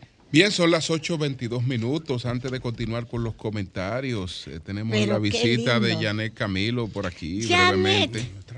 Hola, doña, ¿cómo está usted? Candidata. Dígame buenos días a todos y a todas. Sí, señor. Janet, candidata a alcaldesa de la capital. Por qué dulzura, qué dulzura. Alcaldesa del Distrito Nacional. Y si, no, y, si no, la hacemos alcaldesa, porque tú sabes que hay una alianza ahí con la fuerza del polio y el PRD, casi segura. Sí, la llevamos como diputada en la 1. No, clavo pasado. Si en alianza no llevan, me llevan como candidata a alcaldesa. Eh, bueno, sería bueno. Pero no la ya la está reduciendo porque no, Pedro, Pedro, Pedro. ¿Y qué alianza? Tú sabes que es un creador de escenarios. ¿Y qué es, bueno, primeramente quiero agradecerle la oportunidad en el día de hoy. Hoy es un día que sobre todo el mundo occidental pues lo dedica pues al cultivo de recordar el tema del amor, aunque muchos y muchas entienden que es un día comercial. Yo creo que es un día importante porque nos estamos deshumanizando y es precisamente por falta de amor. Entonces hoy, 14 de febrero, yo quiero decirles a todos ustedes y a quienes nos escuchan que hay que otra vez retomar el amor. El que ama cuida, el que ama quiere y por supuesto el que ama tiene pasión. Y pasión por mi ciudad y amor por la ciudad es lo que estoy construyendo con todos ustedes los que nos quieran acompañar. Y también quiero agradecer a don Julio Martínez Pozo, porque el 25 del mes pasado yo hice una rueda de prensa y al otro día usted me tú me pusiste en tu comentario. Muchas personas me llamaron para preguntarme, doña Consuelo, y esa relación tuya con Julio, que Julio te defendiera, que Julio te ponderara. Y yo le decía, bueno, lo que pasa es que hay personas que hemos construido amistad, que uno no siempre la vive publicando. Pero yo, en mi humilde trayecto político, le agradezco a muchas personas, y entre ellas a don Julio y a todos ustedes, a doña Consuelo, Marianela, a todos los que están aquí, de una manera u otra, Pedro. Y porque de una manera u otra me han apoyado, me han dado la oportunidad, aun cuando uno no era famoso, de darle los micrófonos y poder plantear sus ideas. Así que muchas gracias, Julio. No, gracias a ti. Pronto esperamos tenerte por aquí para que hablemos de, tu proyecto para la alcaldía. Bueno, muchas gracias. Feliz Día del Amor y de la Amistad. para todos ustedes, mi abrazo y mi cariño siempre. Gracias, gracias, Muchas gracias, Janet. Éxitos. Bueno, Marlena, buenos días. Buen día a todos. Y comienzo diciendo que está resuelto aparentemente el caso de Stalin López. Ustedes se recuerdan, Stalin López, el dueño de un billar en Sabana Perdida, que vino ayer para hacer la historia corta. A él le entregaron un billete de 100 dólares como garantía de un fiao que tomó un cliente para el billar. ¿Cómo fue? Ay, que tú no estabas acá. Un bueno, sí. si doy los detalles, no. Un cliente le dio 100 dólares. Y, cogió para... una chata de Kim Price que es un whisky barato, mano. Ay, no, malo, no, malo. Ey. no, no, malo, no. 800 pesos. Una chata de King Pride, un Brugal y una Nacional de la Grande. Eso da durísimo. Eran como 800 pesos entre, 800 entre la jugada y, y la bebida. metió los 100 dólares en una zapatera. Ajá. Entonces, Consuelo, el señor luego iba a pagar eso para que le devolvieran los 100 dólares. Pero él el dueño del billar dijo, no, yo voy a reproducir este dinero, yo voy a jugar, y lo jugó, y lo perdió. Y lo perdió. Entonces luego descubre que los 100 dólares son falsos. y tuvo, oye, Consuelo, y tuvo que... No, eso parecía una comedia. después vino otro que se enteró que los 100 dólares eran falsos, pero eh, Stalin le había ganado 12 mil. Y él dijo, Tú me ganaste 12 mil con los 100 falsos. Tienes que devolverme Eso no va, Qué bobo. Y, Fue así. Tuvo, y tuvo que devolver el dinero y conseguirlo. El asunto que el hombre le puso una querella por, por, billete falso. y él tuvo que pagarle también 15 mil para que retirara la querella. de la abogada. El hombre fue detenido, amaneció preso, al otro día le tuvo que pagar 5 mil pesos, creo que una abogada, pero el Ministerio Público dijo que había que dejarlo en libertad. pero él, me llamó la atención, él tiene 38 años. Yo quiero que tú veas con la interés que ese señor decía. Yo tengo más de 50 mensajes. Dice, y oye soy un líder comunitario, tengo una trayectoria limpia, no puedo permitir que se me fiche en la Policía Nacional. Tú ibas a decir algo, La Luz. Eh, bueno, yo lo tengo aquí, yo lo tengo aquí como en mi contacto yo le puse para identificarlo porque me escriben muchas personas la novia de Starling porque a él le quitaron el teléfono ¿recuerdan? Que sí, sí, sí. le quitaron el teléfono entonces la, novia de él era que me escribía para que yo pudiera ayudarle a hacer la gestión el fin de semana porque él estaba incomunicado Ay, Dios mío. Entonces, eso es importante, señores, porque hay gente que cuando tú tienes dificultad se raja. Sí. Y entonces el tipo lo que quiere es limpiar su nombre. Él vino aquí y me llama cada rato. Él no, ya él había resuelto su problema con el tipo, que yo no creo que esté del todo resuelto, pero él quería limpiar su nombre. Él no quería tener que lo calificaran como un falsificador, porque no lo es, en realidad no lo es. No, no, él lo que decía, Julio no quiero que me sí, claro. mira, tú lo que tienes que dejar luego. Sí.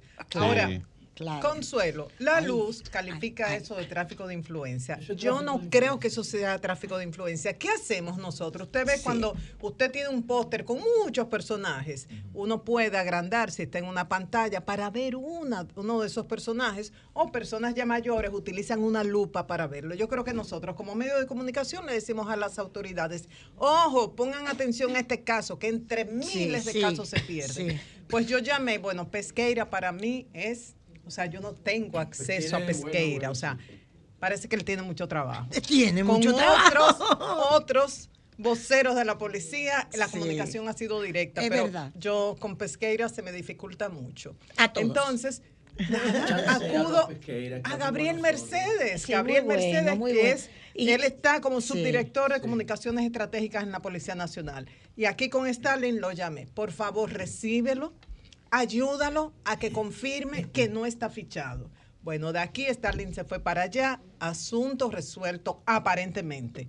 Eh, Gabriel Mercedes me dijo, no tiene ficha. Yo le digo, óyeme, la luz le recomendó que en una semana pidiera un papel de buena conducta, porque ¿y si eso surge luego? Y me dice, me dice Gabriel, me dice, óyeme, esto no es de mascota que estamos hablando. Esta información está digitalizada, automáticamente está. O sea, y yo le digo, pero es que él se queja de que le cogieron las huellas, no sé qué. Dice, cuando vienen a la, a la Policía Nacional hay que tomar esos datos, pero no es para ficharlo. O sea, según Gabriel Mercedes, el asunto está resuelto, él no está fichado. Bueno. Stalin López, yo hablé con él Gabriel luego. Mercedes del Karateca. Sí, medallista sí, sí, amigo nuestro. Teniente coronel. Pero Stanley está todavía un poco inquieto y él quedó de que en una semana va a pedir ese papel de buena conducta, él va a confirmar. Eso habla de su seriedad. ¿Y a quién fue que tú llamaste? A, Gabriel Mercedes. Oh, él, quiere, él, quiere, quiere que su nombre esté limpio porque es un emprendedor, no quiere tener acceso a crédito. Gabriel, tú Ay, sí, se le, mira, se le bueno. ¿Sabes que él puso ese negocito no te metes con, una, con sus prestaciones laborales? Ella lo llamó a ah. Y quiere, quiere crecer, quiere crecer de manera limpia. ¿no? Tiene que resolver unos problemitas, pero es un buen tipo. Sí, Ay, sí, bien quiere que su nombre esté limpio. Entonces, la guerra de los globos, Dios mío, entre Estados Unidos y China. Para ellos, la guerra de los globos. Para nosotros, la guerra de la información. Porque el tema es saber dónde está la verdad. ¿Qué dice Estados Unidos ahora? Que están abiertos al diálogo con China. Sea vía telefónica, en las embajadas de uno u otro país, que ellos están dispuestos a viajar a China, que están dispuestos a reunirse en terceros países, que sean intermediarios, pero que quieren conversar hasta ahora no tienen eh, nada en agenda, pero esto ocurre después de haber derribado un globo el 4 de febrero que ellos argumentan que era un globo espía y de haber derribado durante el fin de semana dos objetos voladores no identificados. Entonces, ¿qué dice China? Dice, China tiene que revisarse, dice, Estados Unidos tiene que revisarse a sí mismo en vez de estar difamando. Dice que en el último año han detectado cerca de 10 globos de los Estados Unidos violando el espacio aéreo chino sin permiso de las autoridades.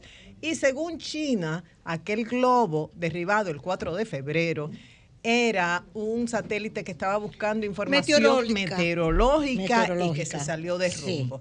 Esos son los argumentos de China. O sea, ¿en qué va a acabar esto?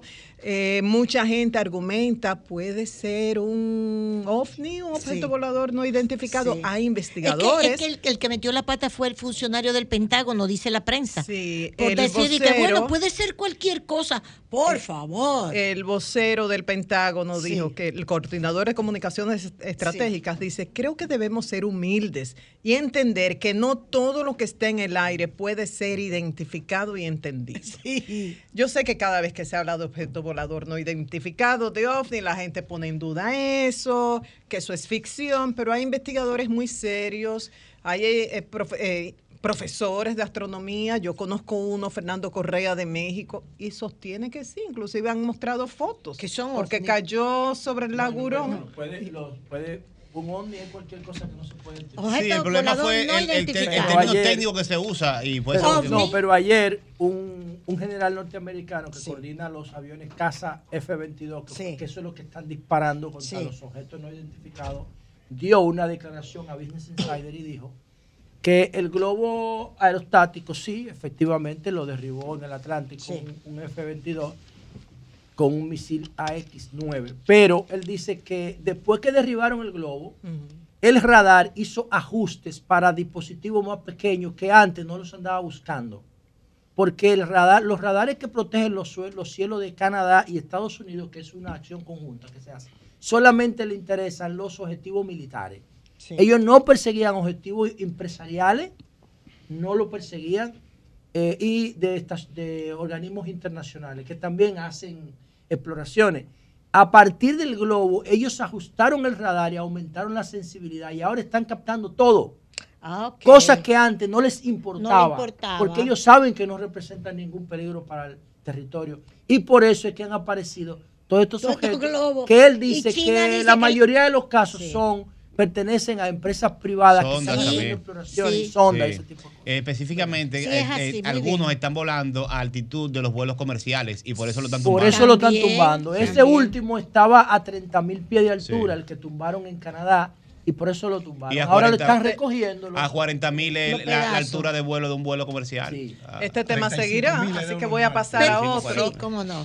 Los deseos de Ángel, yo no sé si ustedes lo siguen, yo les doy seguimiento. Son unos deseos que elabora la Asociación Nacional de Jóvenes Empresarios y les exhorto a que los busquen, eso aparece fácilmente, porque es, lo que uno anhela como ciudadano, pero difícilmente uno se ponga a hacer esa lista. La mayoría de la gente hace la lista de sus metas del año o los objetivos de la empresa o la institución a la que pertenece.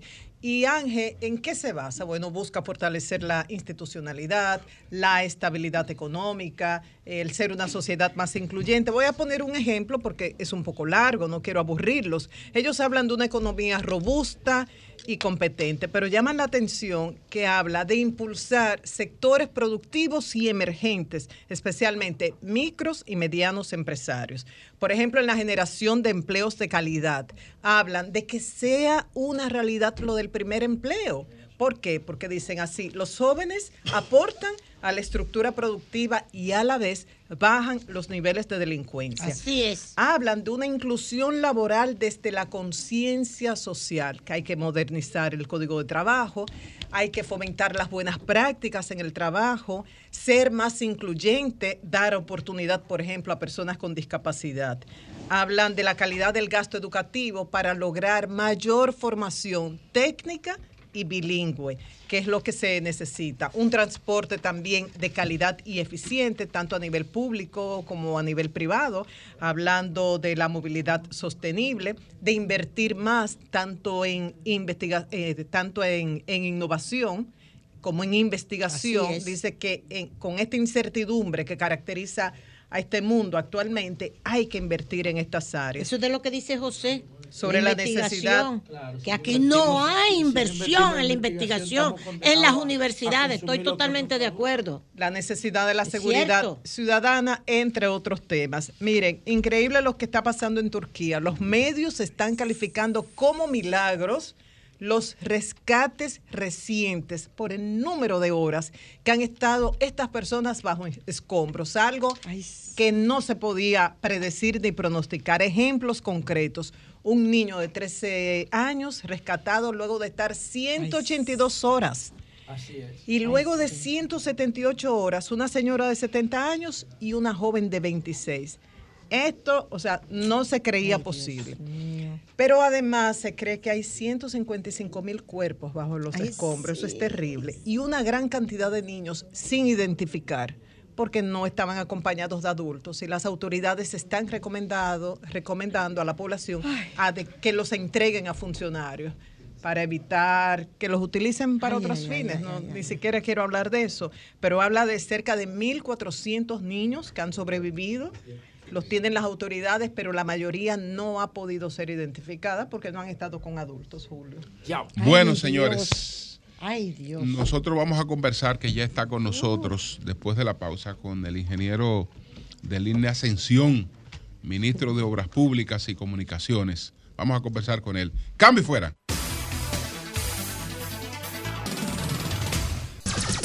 Son 106.5. Bien, señores, el ingeniero de línea Ascensión, ministro de Obras Públicas, está con nosotros. También está en los estudios el general Rafael Vázquez Espínola, que es el director de Comipol, que en un momento vamos a conversar con él por una preocupación eh, que hay sobre eh, la situación en la, eh, en la circunvalación, o en las circunvalaciones, porque son varias. Pero qué bueno que tenemos al ingeniero de línea Ascensión. Ingeniero, ¿cómo está usted? Bueno, muy complacido, Julio, de estar aquí con este gran equipo, eh, compartiendo y, conversando sobre las realizaciones que venimos desarrollando desde el Ministerio de Obras Públicas. Tengo unos amigos que me insisten que desde que hablara con usted le preguntara por la, por la autopista Duarte, ah. que está muy preocupado por los trabajos en la Duarte, que eh, cuándo tendremos ya eh, noticias de esos trabajos en terminación. La, autopista Duarte, y hago referencia a Doña Consuelo. Sí. Los últimos trabajos importantes que se hicieron en la autopista Duarte fue la ampliación que empezó el doctor Balaguer a principios de los años 90 y se concluyeron en el primer año de gobierno del presidente Leonel Fernández. Estamos hablando ya de cerca de 30 años. Desde esa fecha hasta acá, las distintas, los distintos gobiernos y autoridades de obras públicas se habían circunscrito solamente a faltar en los lugares en que se hacían baches. Ningún tipo de mejora. Al extremo que entre Villa Altagracia y Bonao hay una capa de cerca de un metro de espesor de asfalto. Ahora, en los trabajos que estamos haciendo, nos hemos encontrado que ahí era capa sobre capa, capa sobre capa. Hay, hay, puntos, hay puntos que hay cerca de un metro de colocación de capa de asfalto. En el mismo periodo, sitúense en las Américas, lo que es hoy la autovía del este, hacia el este, la inversión que han tenido todos los gobiernos que de la misma fecha hasta acá hemos tenido, incluyendo el gobierno, este gobierno del presidente Luis Abinader, que estamos inaugurando el próximo 21 una marginal en Andrés y en Boca Chica y el elevado de Andrés. Todos los gobiernos han tenido allí una inversión. Sin embargo, en ese mismo periodo de tiempo, en la autopista Duarte no se ha invertido de la forma o la manera que debió haberse invertido en el principal eje vial de la República Dominicana, puesto que conecta las 14 provincias del Cibao y no voy a ahondar lo que representa el Cibao. Estamos haciendo una intervención desde el kilómetro 9, como ustedes podrán observar, el kilómetro 9, que es la entrada al Distrito Nacional y que allí se produce un cuello de botella, primero porque funciona como un punto de transferencia, de transferencia, es donde está hoy la última parada del metro, luego se extenderá eh, próximamente hacia los Alcarrizos, pero al día de hoy funciona en la última parada del metro, pero además una serie de transporte urbano que conectan con distintas rutas del Gran Santo Domingo, sobre todo la parte oeste del Gran Santo Domingo. Entonces, estamos empezando de ahí, llevándola de seis carriles a 14 carriles y la Luperón por debajo del puente de cuatro carriles que usted viene en seis carriles cuando llega próximo al puente por debajo, la Luperón, a coger hacia los, lo que es los próceres, se convierte en una vía de cuatro carriles y la estamos llevando a seis carriles. Entonces, esta inversión que estamos haciendo en la autopista Duarte se va a extender o se extiende hasta Montecristi. Wow. Es la más integral de las inversiones sí que estamos haciendo. ¿A, qué tiempo está concebida? Eh? Estamos en varias etapas, Julio. Para el mes de junio a junio, nosotros debemos de tenerte los siguientes trabajos concluidos. Junio, te estamos hablando de junio ahora. Este te estoy hablando de cuatro meses. Dentro no, voy a decir lo que se concluirá, porque es una obra progresiva que deberá de tomar unos tres años. Exacto. el, el concluirla. Deberemos de tener para este año ya, para junio, el puente de Pontón de la Vega que se cayó. Ahí ese puente es restablecido y el otro pues, son dos puentes mellizos que funcionan en ambos sentidos de vías. Deberemos de tener la ampliación a seis carriles de La Vega hasta Santiago, concluyendo la entrada de Santiago. Deberemos de tener también el traslado del peaje de Pedro Brán hacia el kilómetro 32 que vamos a trasladar.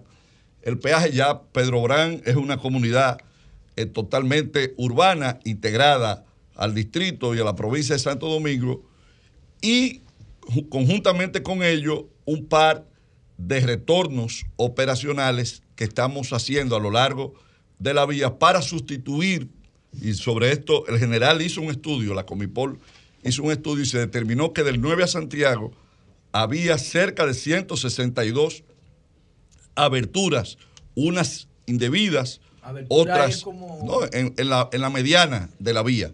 Doctor que hacía una banca, ah, agarraba, rompía, y ahí conectaba. es correcto. Por ello, por ello, en la autopista Duarte estaban ocurriendo, antes de esta intervención, cerca de 160 muertes todos los años como consecuencia de accidentes. que alguien va a poner una banca, por ejemplo, de apuesta y abre la calle. Bueno, lamentablemente. Pero tú lo ves en el camino. Ustedes van a corregir el problema. Ustedes van a corregir el problema, pero no van a proceder contra la banca ya existente. Bueno, eso ya no es un tema de. Estoy quizás exagerando al mencionar la banca, pero. Eh, una plaza, una estación de gas, una estación de gasolina y, y a veces también interconexiones de las comunidades, también por una razón, porque no se han hecho no se hicieron los diseños de interconexión de una serie de comunidades que también tienen la necesidad de cruzar. Pues eh, usted, no decía, usted no, habló de la parte que está, la parte que está en junio, escúchame, la parte que está que estaría en junio, la otra, ¿cómo, y ya hemos terminado. Nosotros entregamos, el presidente inauguró a principio de año el tramo de la Duarte que va de Santiago a Navarrete. Ese ya se entregó. Entonces, eh, te estoy te reitero, eh, de Santiago, de La Vega, de específicamente el aeropuerto del Cibao, de la entrada del aeropuerto del Cibao, donde está Odelpa, hasta la entrada de Santiago, ahí se está llevando de cuatro a seis carriles. Y de La Vega a ese punto, de la 7S de La Vega a ese punto, en unos eh, seis carriles. Entonces, pero además, no solamente estamos interviniendo la Duarte. Mira, nosotros hemos asumido un concepto eh, bien interesante de intervención. No es solamente conectar dos puntos, sino es en todo ese entorno mejorar la accesibilidad. Y pongo un caso. En la autovía o en la autopista o la carretera que va a Samaná, tú tienes comunidades. No voy a hablarte de la cuantiosa inversión que se hizo en esa vía, que si lo cuantificamos, eso debe de sobrepasar los 20, 25, 30 mil millones de pesos, eh, solamente con lo del peaje sombra.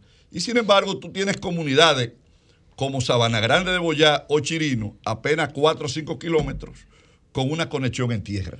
Entonces, ¿qué Ay, hemos... Chirino, Chirino. Entonces, Ay, es que siempre no salí, explícale, ¡Un aplauso! ¡Atención, Chirino! El Chirino en dos o tres semanas. Se va a resolver. en contexto. Bueno, oye, una fanfarria ahí, bro. En dos o tres semanas estamos inaugurando una carretera que la gente chirino tiene 60 años. Que es la la que pasa es que hay un interactivo Franklin. como deben ser los interactivos, que tiene años llamando aquí. Franklin, y cada Franklin. vez que llama, y le decimos chirino. pide la carretera de Chirino. Entonces, este programa se inauguró con una llamada de él. Siempre lo hace. Entonces, ¿qué estamos haciendo? Cambiando ese esa inveterada costumbre de conectar dos puntos y de olvidarse en todo lo que está en el entorno. Que en la autopista Duarte ya intervinimos desde Controva hasta San Francisco de Macorís. Eso se intervino y se inauguró. ¿Controva hasta San Francisco? Sí, sí, ahí eso se eh, totalmente eh, se remozó. Tú tienes también la autopista Duarte aquí, tan cerca, en Mano Guayabo. La, Mano la avenida de Mano Guayabo sale de la autopista Duarte pues la hemos intervenido hasta llegar a Batey Bienvenido. Igual también que un circuito que hay ahí que se llama Cordillera. Hemos, estamos desarrollando una serie de trabajos en Bonao para permitir, sobre todo donde está el cruce de Pajarito eh, la interconexión a la autopista y poder así evitar las pérdidas lamentables que se producen. Ya habíamos hecho la construcción del puente Soto en un cruce que los lugareños le bautizaron como el cruce de la muerte, por la cantidad de muertes que allí se producían. Allí ya hoy colocamos, está el retorno de la penda, que si ustedes pasan por allí verán que allí hay un retorno, que se ha hecho una plaza, eh, una plaza comercial y sobre todo lo más importante, un espacio donde los camioneros, sobre todo los camioneros, puedan descansar, porque en tramos tan largos eh, se necesitan espacios para que los se pueda descansar. Pero estamos empezando, Julio, ya la próxima semana, a intervenir desde Navarrete hasta Montecristi. Wow. Esto, eh, hay una parte de esta inversión que se hará con recursos del BID, otra parte que es una ampliación desde Navarrete hasta el cruce de Jaibón eh, o de Guayacanes, hasta el cruce de Guayacanes, la vamos a llevar a cuatro carriles. Wow. Eh, para poder, y todo esto tiene que ver con la visión de desarrollo que está efectuando el gobierno en el puerto de Montecristi. En el puerto de Montecristi. los policías acostados se van todos. Lo ocurrido en Turquía. Todos los policías acostados. Ahí se van. Como 25 mil. El terremoto de Turquía nos sirve de recordatorio a los países con riesgo sísmico, como República Dominicana, de que las tareas pendientes no pueden posponerse. Que ha hecho obras públicas para evaluar la vulnerabilidad de determinadas infraestructuras públicas y evaluar la posibilidad de reforzar las mismas. Mira, estamos haciendo, nos es un tema del que nos hemos ocupado porque es una preocupación del presidente Luis Abinader y, propio nuestro. Y no lo digo como un cliché del presidente, que siempre se menciona el presidente. El presidente colocó en la Oficina Nacional de Vulnerabilidad Sísmica. Anteriormente había un distinguido abogado. Hoy está el ingeniero Leonardo Reyes Madera. Todo el que sabe quién es, quién es Reyes Madera sabe eh, que ha sido un científico que se ha dedicado a la investigación de, de estos temas. Con Reyes Madera en el mes de septiembre viajamos a Chile. Chile tiene uno de los códigos sísmicos más importantes que tiene el mundo. Está, compite con Japón. Chile tiene la capacidad de poder resistir y, ha pasado, se ha probado, o sea, no es en teoría, se han probado sismos hasta de 8 grados. La región sí. E inclusive el más grande terremoto registrado fue el de Valdivia, que fue de 9 grados. Es el más el registro de un terremoto más grande que inclusive atrasó varios segundos la circulación de la Tierra por los efectos de la, energía. La rotación. La rotación que liberó. Entonces, en ese aspecto, estamos llegando a un acuerdo con Chile para que nos puedan asesorar y nosotros reforzar nuestro código sísmico y poder así establecer una serie de medidas que a lo largo del, del tiempo se van incorporando. Por ejemplo, ahora lo que acaba de pasar en Turquía y en Siria se estudia y se toman una serie de iniciativas. Aquí hay, y quiero, José, que me permita recordar, porque aquí hay que recordar las cosas que son buenas el ingeniero Rafael Corominas Pepín, que fue la primera persona que asumió con responsabilidad este tema y que a partir de un terremoto que en el 79-80 hubo en México, incorporó, se incorporaron los análisis o diseños antisísmicos en nuestra estructura. Rafael Corominas Pepín. Al mismo de la clínica. Eh, eh, Debieron haber sido parientes, pero este es el ingeniero. Este es el ingeniero. Este fue inclusive secretario de, Obras Públicas. Hermano de, de, Seguro Pepín, hermano de, Don Dido. Entonces, estamos, para redondear tu pregunta, con eh, los Nesbie, estamos evaluando túneles y puentes a los fines de tomar medidas de reforzamiento en estructura de esa naturaleza. Y, y fíjense, señores, lo importante de esto. Fruto de ese acuerdo, evaluamos el puente de Pontón y, estamos, y vimos que había que cerrar el paso. Y sin que ocurriera nada, cerramos el paso. Señores, solo se cayó el puente. Sin, sin terremoto, ese puente colapsó. Sin terremoto. Imagínense ustedes lo que hubiese pasado. Y en, este momento, fruto de, de Fiona, pero también de ese de esa investigación que estamos haciendo con ellos, estamos interviniendo cerca de 100 puentes. Ay, eso sí es importante. Eso es muy importante. Ministro, bienvenido a Sol de la Jonathan, Mañana. José. Gracias. Un placer conversar con usted de todos estos temas. Le, hacer una pregunta sísmica? No. Eh, sísmica, no sísmica, pero adelante. No, si tú quieres conectar con el eh, eh, la S. Ahorita mi pregunta viene ahorita. Sí, dale. Yo lo he hecho no, no, a propósito de esta, esta pregunta tan interesante. ¿Qué pasa? Nosotros tenemos que el Ministerio de, Planificación y Economía dice que el 58% de la sociedad es informal. O sea, la gente construye su casa por su cuenta. No busca plata. Así es, es correcto. Sobre todo en Imagínense los criterios sísmicos que hay ahí. Y Pero la clase media construye cuando Usted sabe que aquí hay una clase, con todo respeto para los que lo hacen bien, no va contra ellos.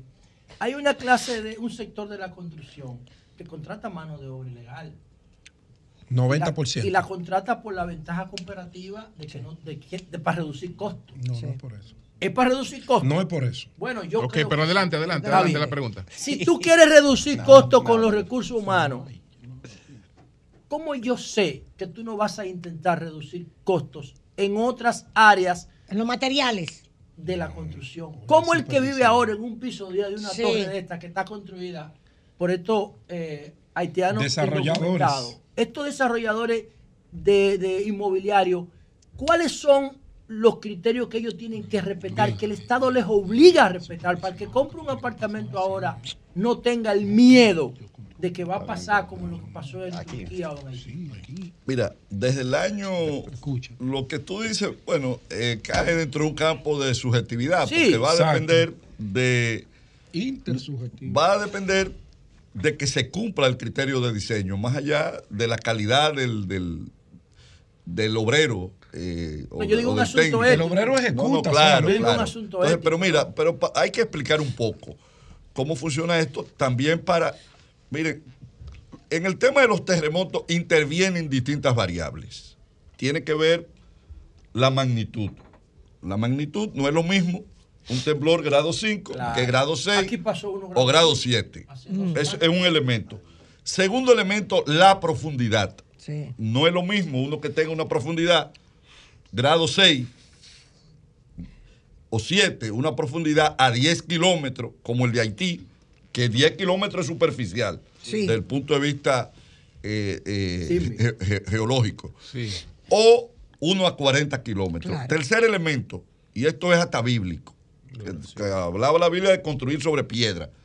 No es lo mismo, el, el suelo juega un elemento fundamental. La carrera en Santiago. Los suelos, los suelos arcillosos transmiten, con, amplifican las ondas. Las ondas, por ejemplo, en el agua. y obsérvense que el sonido, usted se mete en el agua y choca dos piedras, y el sonido en el agua se transmite más rápido que en el aire.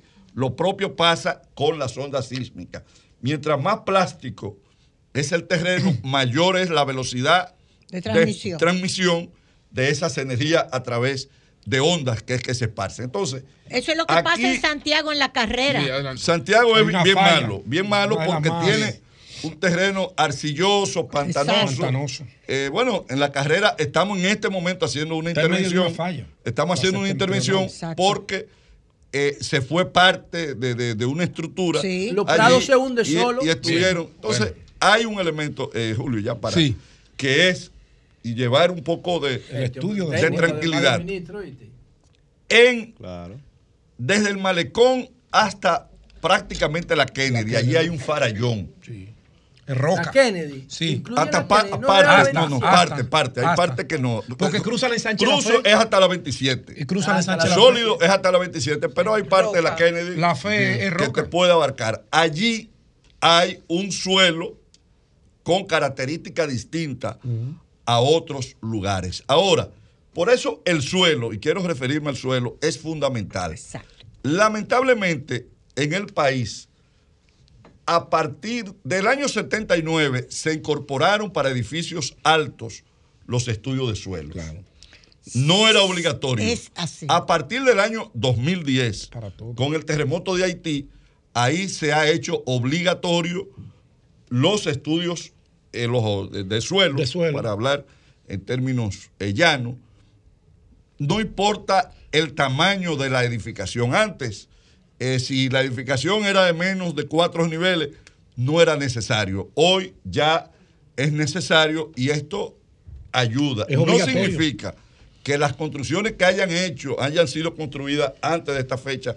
Bien. Es porque de hace un buen tiempo aquí se ha estado trabajando con un criterio. Ahora, hay una realidad que es la que tú refieres hay mucha informalidad en la construcción y también mucha debilidad en la supervisión. Exactamente. Pedro, Pedro, El eh, CODIA. el CODIA. el CODIA se cayó. El CODIA se cayó y ellos no se dieron cuenta. Pedro, Pedro, adelante. Bueno, eh, ministro.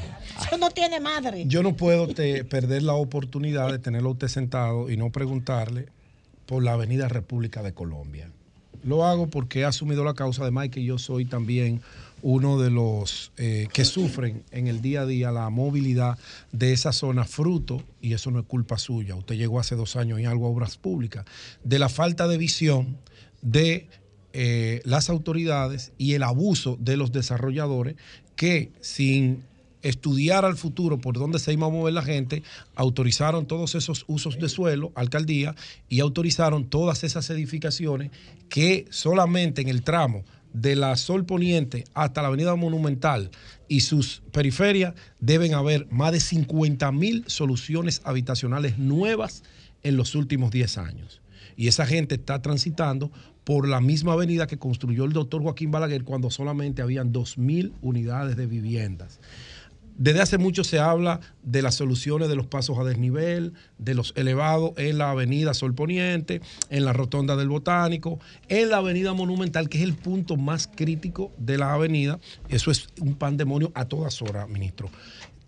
Primera pregunta, ¿tienen ustedes eso en agenda? Porque no he visto ningún anuncio y al gobierno le queda, por lo menos este periodo constitucional, le queda un año y medio aproximadamente. Tú le estás contando el tiempo. Claro. No, yo hablo de periodo constitucional. Y segundo, me, estas preguntas son de algunos oyentes que se las voy a sumar. vamos, vamos por parte, Pedro, porque hay otras preguntas. Pero él no puede contestar todo ahí, Julio. Sí, pero que está todos quieren preguntar. Dale otra, por lo menos una, una, más. La iluminación de la autopista Duarte. Que porque está ahí y la gente de Arroyo Hondo 3 se quejan de que se inició el, el asfaltado, pero que va muy lento, como que hoy trabajan, mañana no. Ok. Adelante. Bueno, mira, lo que tú dices es una realidad. esa parte de la Colombia, Jacobo Magluta, eh, ciertamente en un momento en que se pudo haber aprovechado, porque ahí había todo el espacio del mundo para haber eh, eh, proyectado y planificado el crecimiento de esa área. Y no hubo la intervención a tiempo y ha creado esa situación que tú has descrito. ¿Qué nosotros estamos proyectando?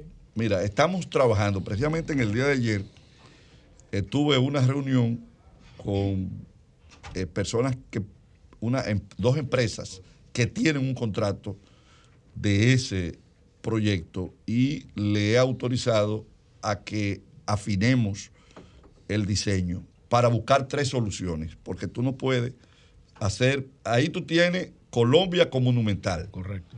Pero tiene que solucionar Jacobo Magluta con Colombia y Sol Poniente. Por eso la misión de las tres. O Carlos Pérez Rical con Colombia. Debe de ser. Y la misma rotonda. Y también la rotonda. Debe ser una solución integral. Estamos cuantificando porque es una inversión importante, es una inversión bastante importante y estamos viendo la posibilidad de tunelar una parte. Hay una parte que uno, estamos viendo la viabilidad, primero técnica y segundo económica, de que se pueda tunelar desde la Jacobo Magluta para cruzar por debajo del perfil de la cañada y llegar a donde está especie de un pequeño distribuidor que hay en los ríos antes de llegar, frente al botánico, frente al botánico. antes de llegar a la rotonda de Intec. Estamos eh, analizando, sé que este es, uno de los puntos más críticos que tiene el Distrito Nacional, que tiene el Distrito Nacional, y tú puedes estar seguro que por lo menos el de la Monumental, que está un tanto más aislado. Sí, y, es donde confluyen más personas por el tema de los girasoles. Y, que está aislado, o sea, el que, el que va a llegar a los girasoles viniendo desde la Duarte o viniendo desde el oeste, no impacta esas otras partes. En ese, eh, yo puedo decirte que tenemos el compromiso, por lo menos ese, ¿Lo arrancamos este de poderlo arrancar este año. Con relación a las otras, preguntas, Mira, la iluminación de la Duarte y Arroyo Hondo la, la, iluminación de la Duarte está en progreso. E inclusive la señalización que hemos colocado, y ustedes habrán visto que tiene mejoría aún, esta señalización es provisional. Sí, sí, sí. Eh, porque allí va a ser remozada eh, toda la, capa eh, de asfalto y se va a colocar un pavimento de, una calidad, se llama Superpavi 77, sobre todo entre Villa Altagracia y Piedra Blanca, que es un área que llueve mucho. Y ahí la, la base. El gran trabajo de la Duarte, Julio, Mucho es un trabajo que no se, ve, es el trabajo del drenaje. Miren, en el, punto, en el 60 eh, hubo ahí un derrique. Y cuando fuimos a ver, había fallado un drenaje. Cuando vimos el drenaje, señores, era el año 58.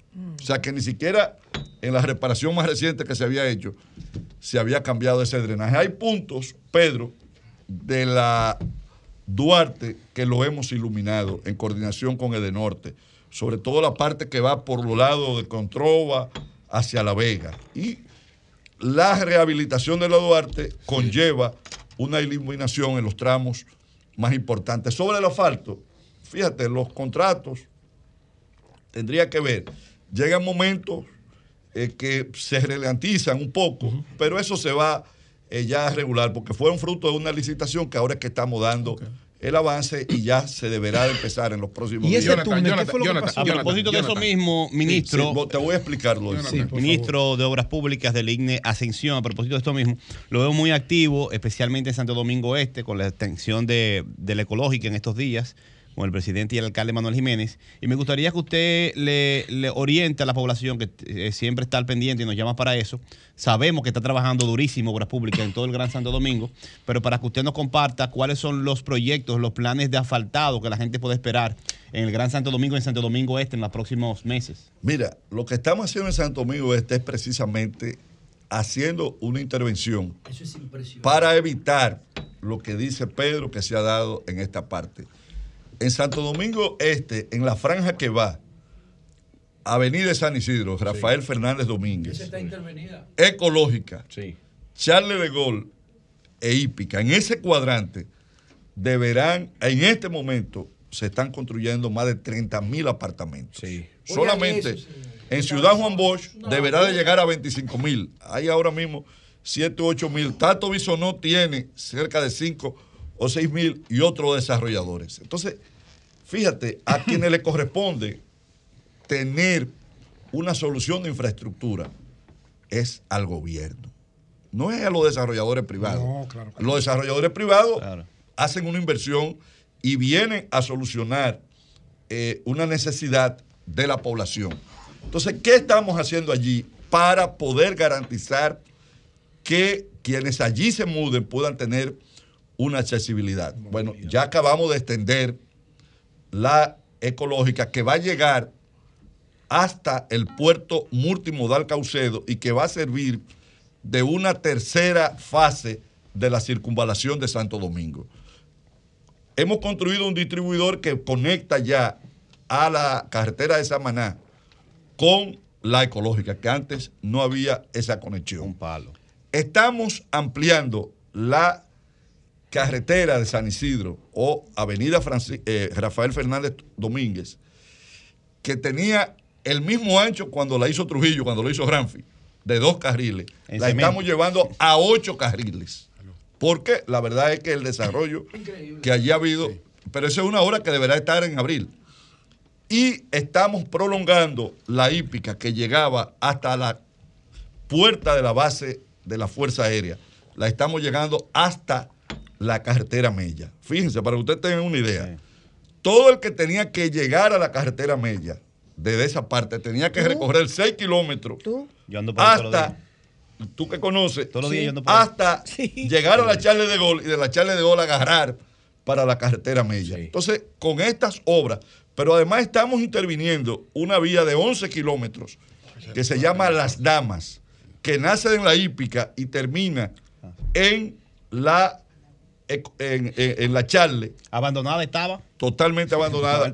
De cuatro carriles. El trazo, la estamos interviniendo a los fines de que sirva también de vía alterna a la ecológica y a las Américas. Entonces, como verás, lo que se está haciendo en Santo Domingo Este, sobre todo en esa parte, pero además estamos construyendo aceras, contenes eh, y asfaltando eh, calles y resolviendo un tema de drenaje bastante grande que tiene, esa área. Nos quedan varias preguntas, pero vamos a hacer una pausa. Venimos en breve y vamos también entonces para que incorporar al general.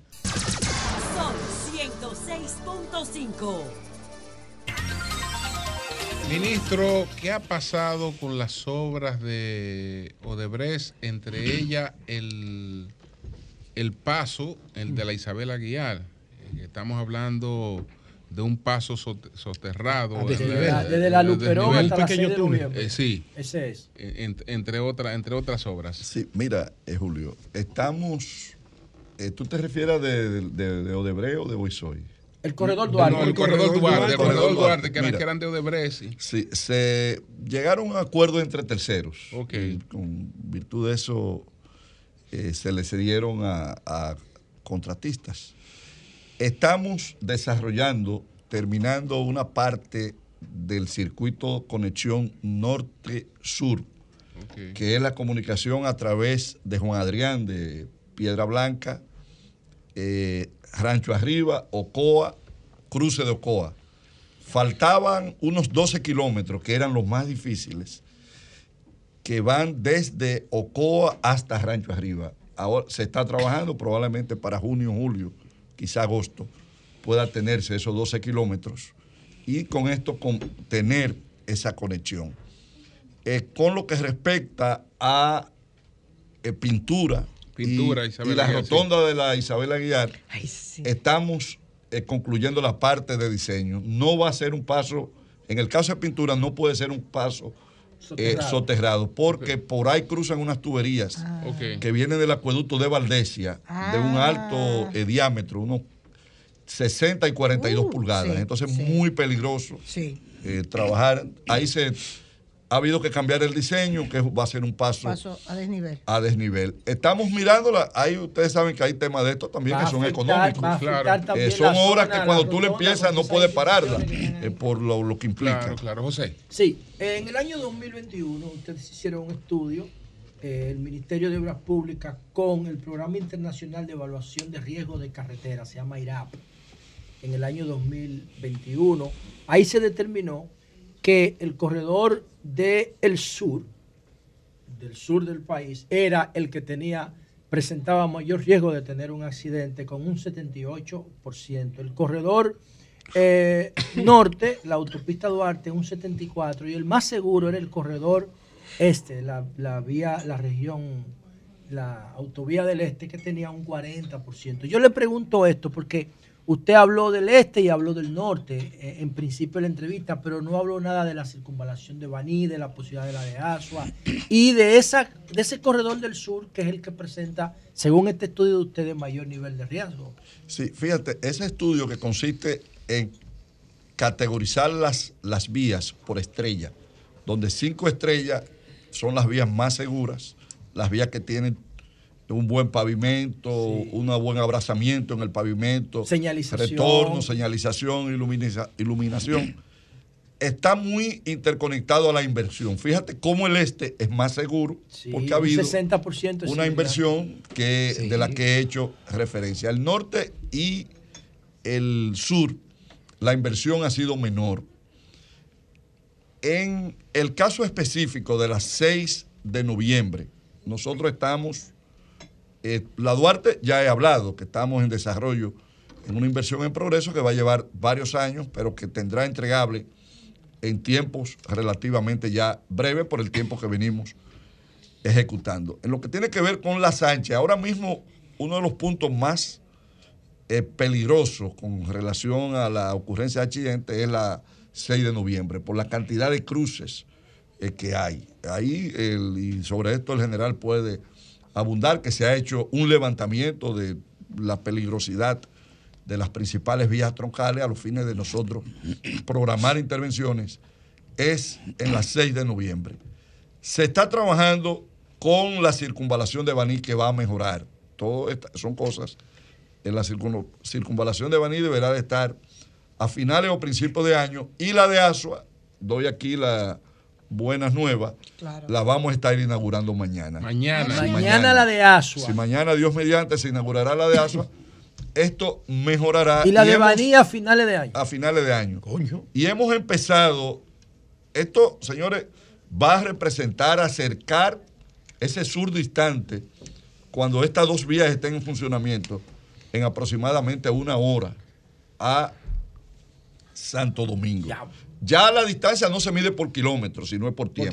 Por tiempo, Es por tiempo.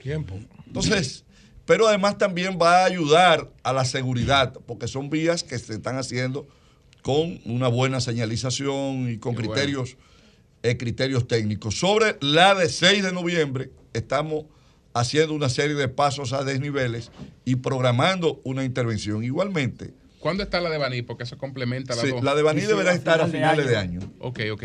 Bueno, eh, está con nosotros el perdón, general... Julio, perdón, Julio. Eh, a propósito de, usted dijo que se mide el tiempo. Usted arranca de Barahona o Pacao de San Juan y fácilmente puede llegar en dos horas, ¿verdad? Pero cuando llega aquí en el tapón de la, pintura, pintura te toma 40 minutos. Te puede tomar dos horas. Exacto. Entonces, ministro, usted dijo que hubo, usted dijo que hubo, usted dijo que, que se está en la fase de diseño de, de la entrada a la capital sur por, por la, por la Así es, con la intención de empezar este año. Ah, pero se va a empezar este año. Eh, tenemos esa intención. ¿Para terminarlo cuándo? Vamos, vamos con, el, con el general. Un trabajo de, 15 meses. Y después, y después. ¿Me permiten hacer una, pregunta, al general? Y después, porque, porque dice, Dice Virgilio que tiene una pregunta política. Sí, pero yo no, espérate, espérate. espérate. Estamos en la política para el final. Pero, hay, algo, hay algo más político que las realizaciones del gobierno. Pero vamos con el general. Esas son políticas. precisamente, Julio, hablando con el general, yo trataba un caso del fin de semana largo, el último, que fue el del 27 de febrero, una familia que venía en un autobús y como cinco o seis pedradas impactaron sobre su vehículo. Venían por la autopista del Nordeste, ya llegando a las Américas. Pero a ellos les sorprendió que a pocos kilómetros había una patrulla de asistencia vial y había los lanzadores de piedra a ambos lados de la carretera. Cinco piedras impactaron en ese vehículo. Y ellos se preguntaban, ¿y asistencia vial? Bien, muchas gracias, Marilena, por la oportunidad. General, ¿cómo está? Mucho gusto, gracias a todos. Fíjese, ese, tengo conocimiento de esa situación. Inmediatamente nosotros colocamos un servicio en el lugar. Los mismos moradores de San Isidro nos ayudan a identificar a esas personas y estamos procediendo legalmente con esas personas. Nosotros inmediatamente, eh, cosa extraña porque en esa, en esa avenida es, no es frecuente esa actividad. Fueron dos casos. Dos casos los conocemos y están dando seguimiento. Los casos, por ejemplo, de eh, Villa Altagracia, que inclusive ya colocamos patrulla en su lugar, ya eso está resuelto. Pero eso es algo muy extraño, pero sí sucedieron dos casos y tenemos conocimiento y inteligencia de nosotros y la Fuerza Aérea también nos colaboraron para identificar a esas personas que tiran esas piedras. Nada, nosotros tenemos muchos casos sometimiento a la justicia que no son eh, comunes, pero sí se van suscitando. Ayer en esa misma zona un de la circunvalación bueno, hijo de él también fue tema de la circulación. esa era mi pregunta. Sí. Fíjese. Pues ya, ya, la ahorraron. Vamos a borrar lo de Julio. Ya, ya, ya, Desde que mencionaron aquí, ya hace un momentito, sí, eso es importante. del tema de Codevial, que fue una unidad creada eh, recientemente con el apoyo del ministro. Codevial. Control de la de vía y mencionaba... Eh, mencionaban sobre las violaciones. Mira, aquí no hay una obra en el país. Sí, la, la que no esté notificada, demolida, yo puede observar. Demolida. Sí, señor. Georreferenciada, por ejemplo, aquí está el resumen. Miren esto. Preguntó por la circunvalación. Sí. Por ejemplo, tenemos en la circunvalación cuatro obras que están notificadas, pero eso tienen máximo 15 días para que sea, para que los dueños la verifiquen aplicando la ley 1474. Tenemos una ya desmantelada, perdón, esto es la circulación de domingo. 6, 83 desmanteladas, una demolida y 18 obras de acceso ilegales que fueron destruidos y uno cerrado. ¿Qué, significa esto, Martínez? No hay una obra de las 503 que tenemos identificado a nivel nacional en las vías troncales donde tenemos eh, responsabilidad que no esté notificada, a menos que haya sido que la hayan colocado en este momento que estamos acá.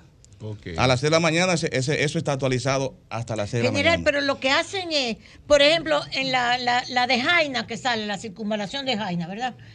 Han hecho ya, pueblos. Hay uno que se llama Leonel Fernández, Villa Leonel Fernández. Usted sabe lo que es, una vagabundería. Y Leonel lo sabe. Y Leonel lo sabe. No, Leonel no lo sabe. No, no. Él no lo apoya. Pero usted entiende lo que yo. Usted va ahora mismo y ahí está de que Villa Leonel. Oye, eso. Pero el partido se llama Leonel Fernández. Pero espérate, hombre. Cosa. Y eso es la rabalización. Sí, adelante. La rabalización de las vías hay una cosa importante. Oh, oh. Por ejemplo, en ese corredor de la circunvalación Santo Domingo, usted ve algunas casetas de madera que muchas personas la ven y llaman. ¿Por qué no está demolida esa? Sí, tienen que demolerla. Lo que pasa es que no es nuestra responsabilidad, doña Consuelo. Son 30 metros, nosotros actuamos los 30 metros hacia... ¿Quién tiene que demolerla entonces? Desde el centro de la calzada hacia donde está la caseta, ahí hay 30 metros. Entonces, todas las que están en esa en esa, esa franja. En esa franja de nuestra responsabilidad, que es el concepto de code vial, que tiene su manual de procedimiento, que la ley no se establece. Ahí, está, ahí están todas las referencias. ¿Pero quién tendría entonces después de los 30 metros? Después los, ayuntamientos. Los ayuntamientos, a otras autoridades. Esos son los primeros que venden toda esa tierra. Entonces. Los vagabundos, todos esos síndicos y todos esos regidores. Entonces, señor Consuelo, esas circunvalaciones, ah, pues ahí tiene usted resumen de todas a nivel nacional. Pues verdad. Accesos ilegales, por ejemplo, a circulación de domingo hay 18 que ya fueron resueltos. 18. Lo hace la gente. Lo hacen. Increíble. Y que lo decía el ministro, por ejemplo, en una noche te montan una patana, una vaca. Oye. Y te la colocan en un segundo, llevan, llevan hecho y la colocan. Entonces, por eso hay la supervisión constante. ¿Qué, es lo que es una vaca? Una banca, una banca. Una banca. Una banca de apuestas. Dios mío, preconstruida. Construida, la fabricada. y la, construcción moderna. Y te la monta en una acera, ¡bum! La hace una impresa digital. Sí, la lleva y la monta y en media hora te la colocan ahí. ¿Y qué ustedes hacen con De inmediata, como hizo falta, nosotros la quitamos y la llevamos. Y si ya lleva un tiempo, se notifica hay un alguacil para eso, abogados, ingenieros. Jurídico, Exactamente, entonces se hace, todo eso está notificado aquí. Usted puede un momentito Anda para el y está todo transparente acá. Entonces, ustedes no tienen que firmar todo eso para que la gran población lo pueda ver. y decir el nombre de los banqueros delincuentes que se dedican claro, a eso. Entonces, ese es un caso particular. Hay otra persona que tienen, sí, adelante, adelante. Hay otras personas que tienen ahí alguna propiedad, una tierra y van y hacen un acceso la noche con una retropala rápido. Y nosotros de inmediato la resolvemos. Hay unas que son casos muy especiales que dueños de finca, de negocios, que a veces por desconocimiento las estaciones de eh, lo hacen, eh, hacen Una, entrada, entonces se les notifica, y mire, tienen que ir al departamento de carretera. Van allá a ese proceso, allá va eh, Ana María, una, ingeniera tiene como 30 años ahí, me parece, de ingeniero. Más. Más o menos. La notifica, le dice, mire, lo correcto es aquí, y le dicen, ¿dónde tiene? Y, la mayoría van con mucho gusto y hacen la, la, las correcciones correspondientes. Pero nosotros el Departamento de Code que tiene ingenieros, abogados y un personal técnico, agrimensores, que está dispuesto siempre a ir actualizando ese inventario. Se notifican, son demolidas, ahí salido eh, se ha publicado la noticia, don eh, Pozo, no importa el tamaño y de quién sea. En Samaná, ahí están, pueden estar las evidencias. En Valladolid, eh, construcciones bastante grandes, elevadas y de personas muy, muy responsables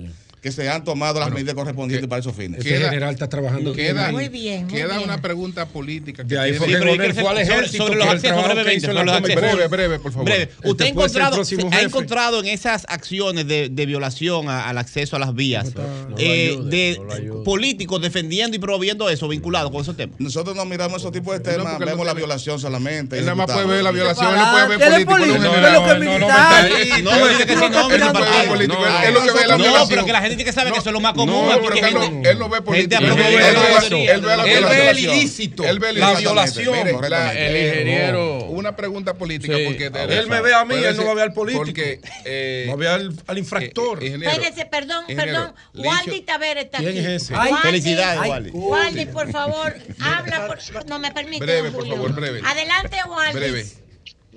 Lo primero que hay un decreto del presidente del 668 del 22 que obliga a todas las autoridades policiales y militares a evitar la ocupación de terrenos eh, privados y públicos.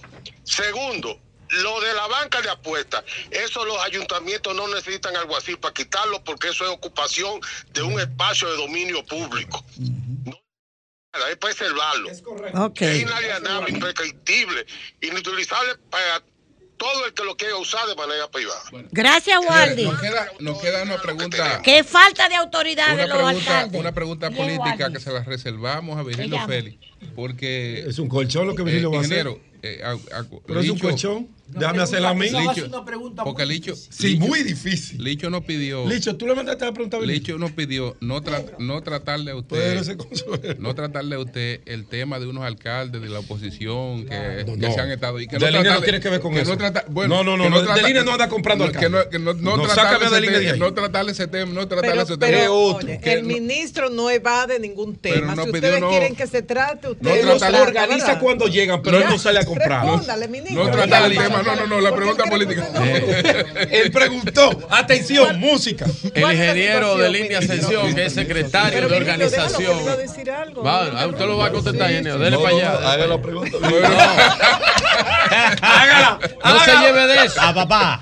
Que el PRM no necesita comprar a nadie. Miren. no, pero no se está hablando de comprar. No, pero dijo Pedro eso. Nadie habla de comprar. Es el discurso de la Nadie habla de comprar. Mire, ingeniero, usted es el secretario de organización del Partido Revolucionario Moderno. Estamos en un año plenamente electoral, las elecciones de alcaldes y ediles, eso es ahora en febrero, el año que viene, ya estamos a un año de las elecciones eh, municipales. ¿Cómo van los trabajos de organización a lo interno del Partido Revolucionario Moderno? Bueno, el PRM acaba de renovar su dirección en los distintos niveles, niveles nacionales, eh, territoriales y de organismos sectoriales, que son los llamados frentes de masas, ha creado una cantidad importante de nuevos frentes de masas a los fines de vincular al partido al desarrollo productivo y organizativo. Por ejemplo, se, está, se ha creado un frente que agrupa los trabajadores del sector turístico, del sector zona franca. Antes, cuando habían pocos profesionales, los partidos políticos tenían un frente profesional, pero ya hoy hay miles de abogados, miles de contadores, miles de eh, mercadólogos, de ingenieros. Entonces, se han creado cerca de 40 espacios nuevos a los fines de vincular y de organizar eh, a los, las personas que desarrollan una actividad económico-social alrededor eh, de esas profesiones o de esas actividades. Hemos estado en un programa de crecimiento eh, bien importante. de 3 millones de afiliados. Eh, no, vamos a llegar ahí. La meta es 1.2.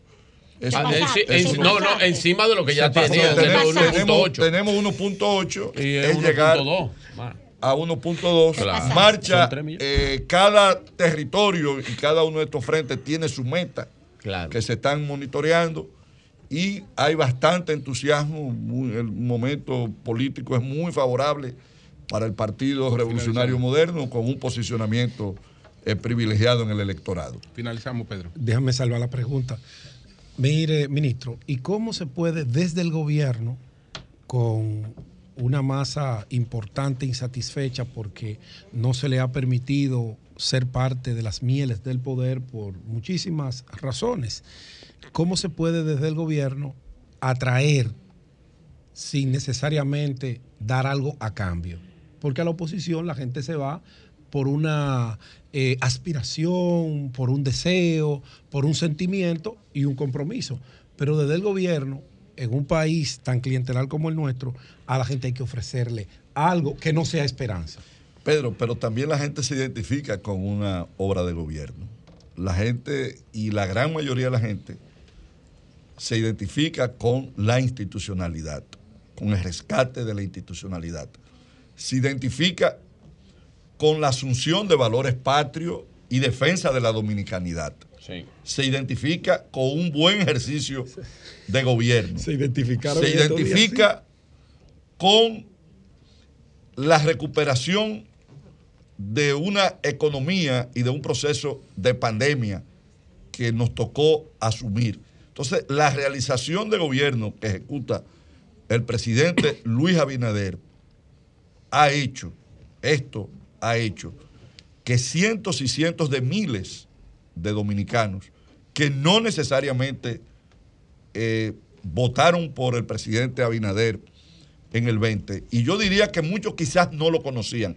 Hoy el país está verdaderamente sorprendido con la capacidad de trabajo del presidente, con su capacidad de sacrificio, pero sobre todo con su responsabilidad de dirigir los destinos de este país eh, por el camino del progreso y del desarrollo.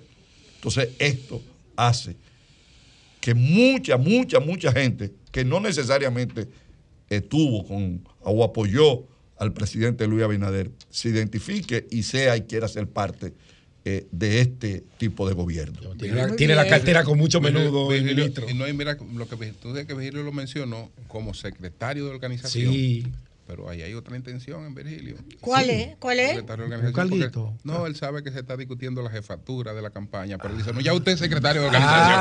Ya. lo, limitó no, no, ya, ya, usted es secretario de organización. Oye, yo subestimé a Virgilio. Ah, me retracto. Pero es que él se lo merecería. Era muy buen jefe de campaña. Don Julio, él se lo merece, el ingeniero del INE, porque la verdad es dentro de tantos funcionarios incapaces, ineficientes, él es una estrella. Eso no es así, ¿no? Hay muchos ineficientes y tú lo sabes. Muchos. Él es una estrella. Eso no es así. Gracias. de la diferencia. Dicho por mí. Gracias. Ah, pero mira, coño, Julio, yo subestimé a Virginia. Ah, no, no, no. Me retracto. No, no, no, sí. usted es secretario de organización, ¿eh? Ya. Ahí no, no venga para acá. Secretario. ahí. Pero fuera de Yayo. Fuera, fuera muy buen jefe de campaña. Fuera muy buen jefe de campaña. Los tigres son fuertes, grandes Son 106.5. Son las 9.48 minutos. Buenos días, José, adelante. Bueno, señores, nada. Buena entrevista con el ministro de Obras Públicas, actualización de toda la agenda de construcción que está pendiente en el país y buena distribución por las principales zonas, ¿no? Sur, norte y este y el Gran Santo Domingo. Bueno, señores, miren, eh, hay dos temas que están gravitando sobre la opinión pública, que tienen que ver con el, nivel de violencia que esta sociedad genera. Lamentablemente, eh, lamentablemente tenemos que bregar con eso. Es el caso del niño Donali en Santiago, eh, que falleció producto del, pleito de su papá con el policía, alia Cocotico, le dicen al, sargento que acusan de matar a Donali.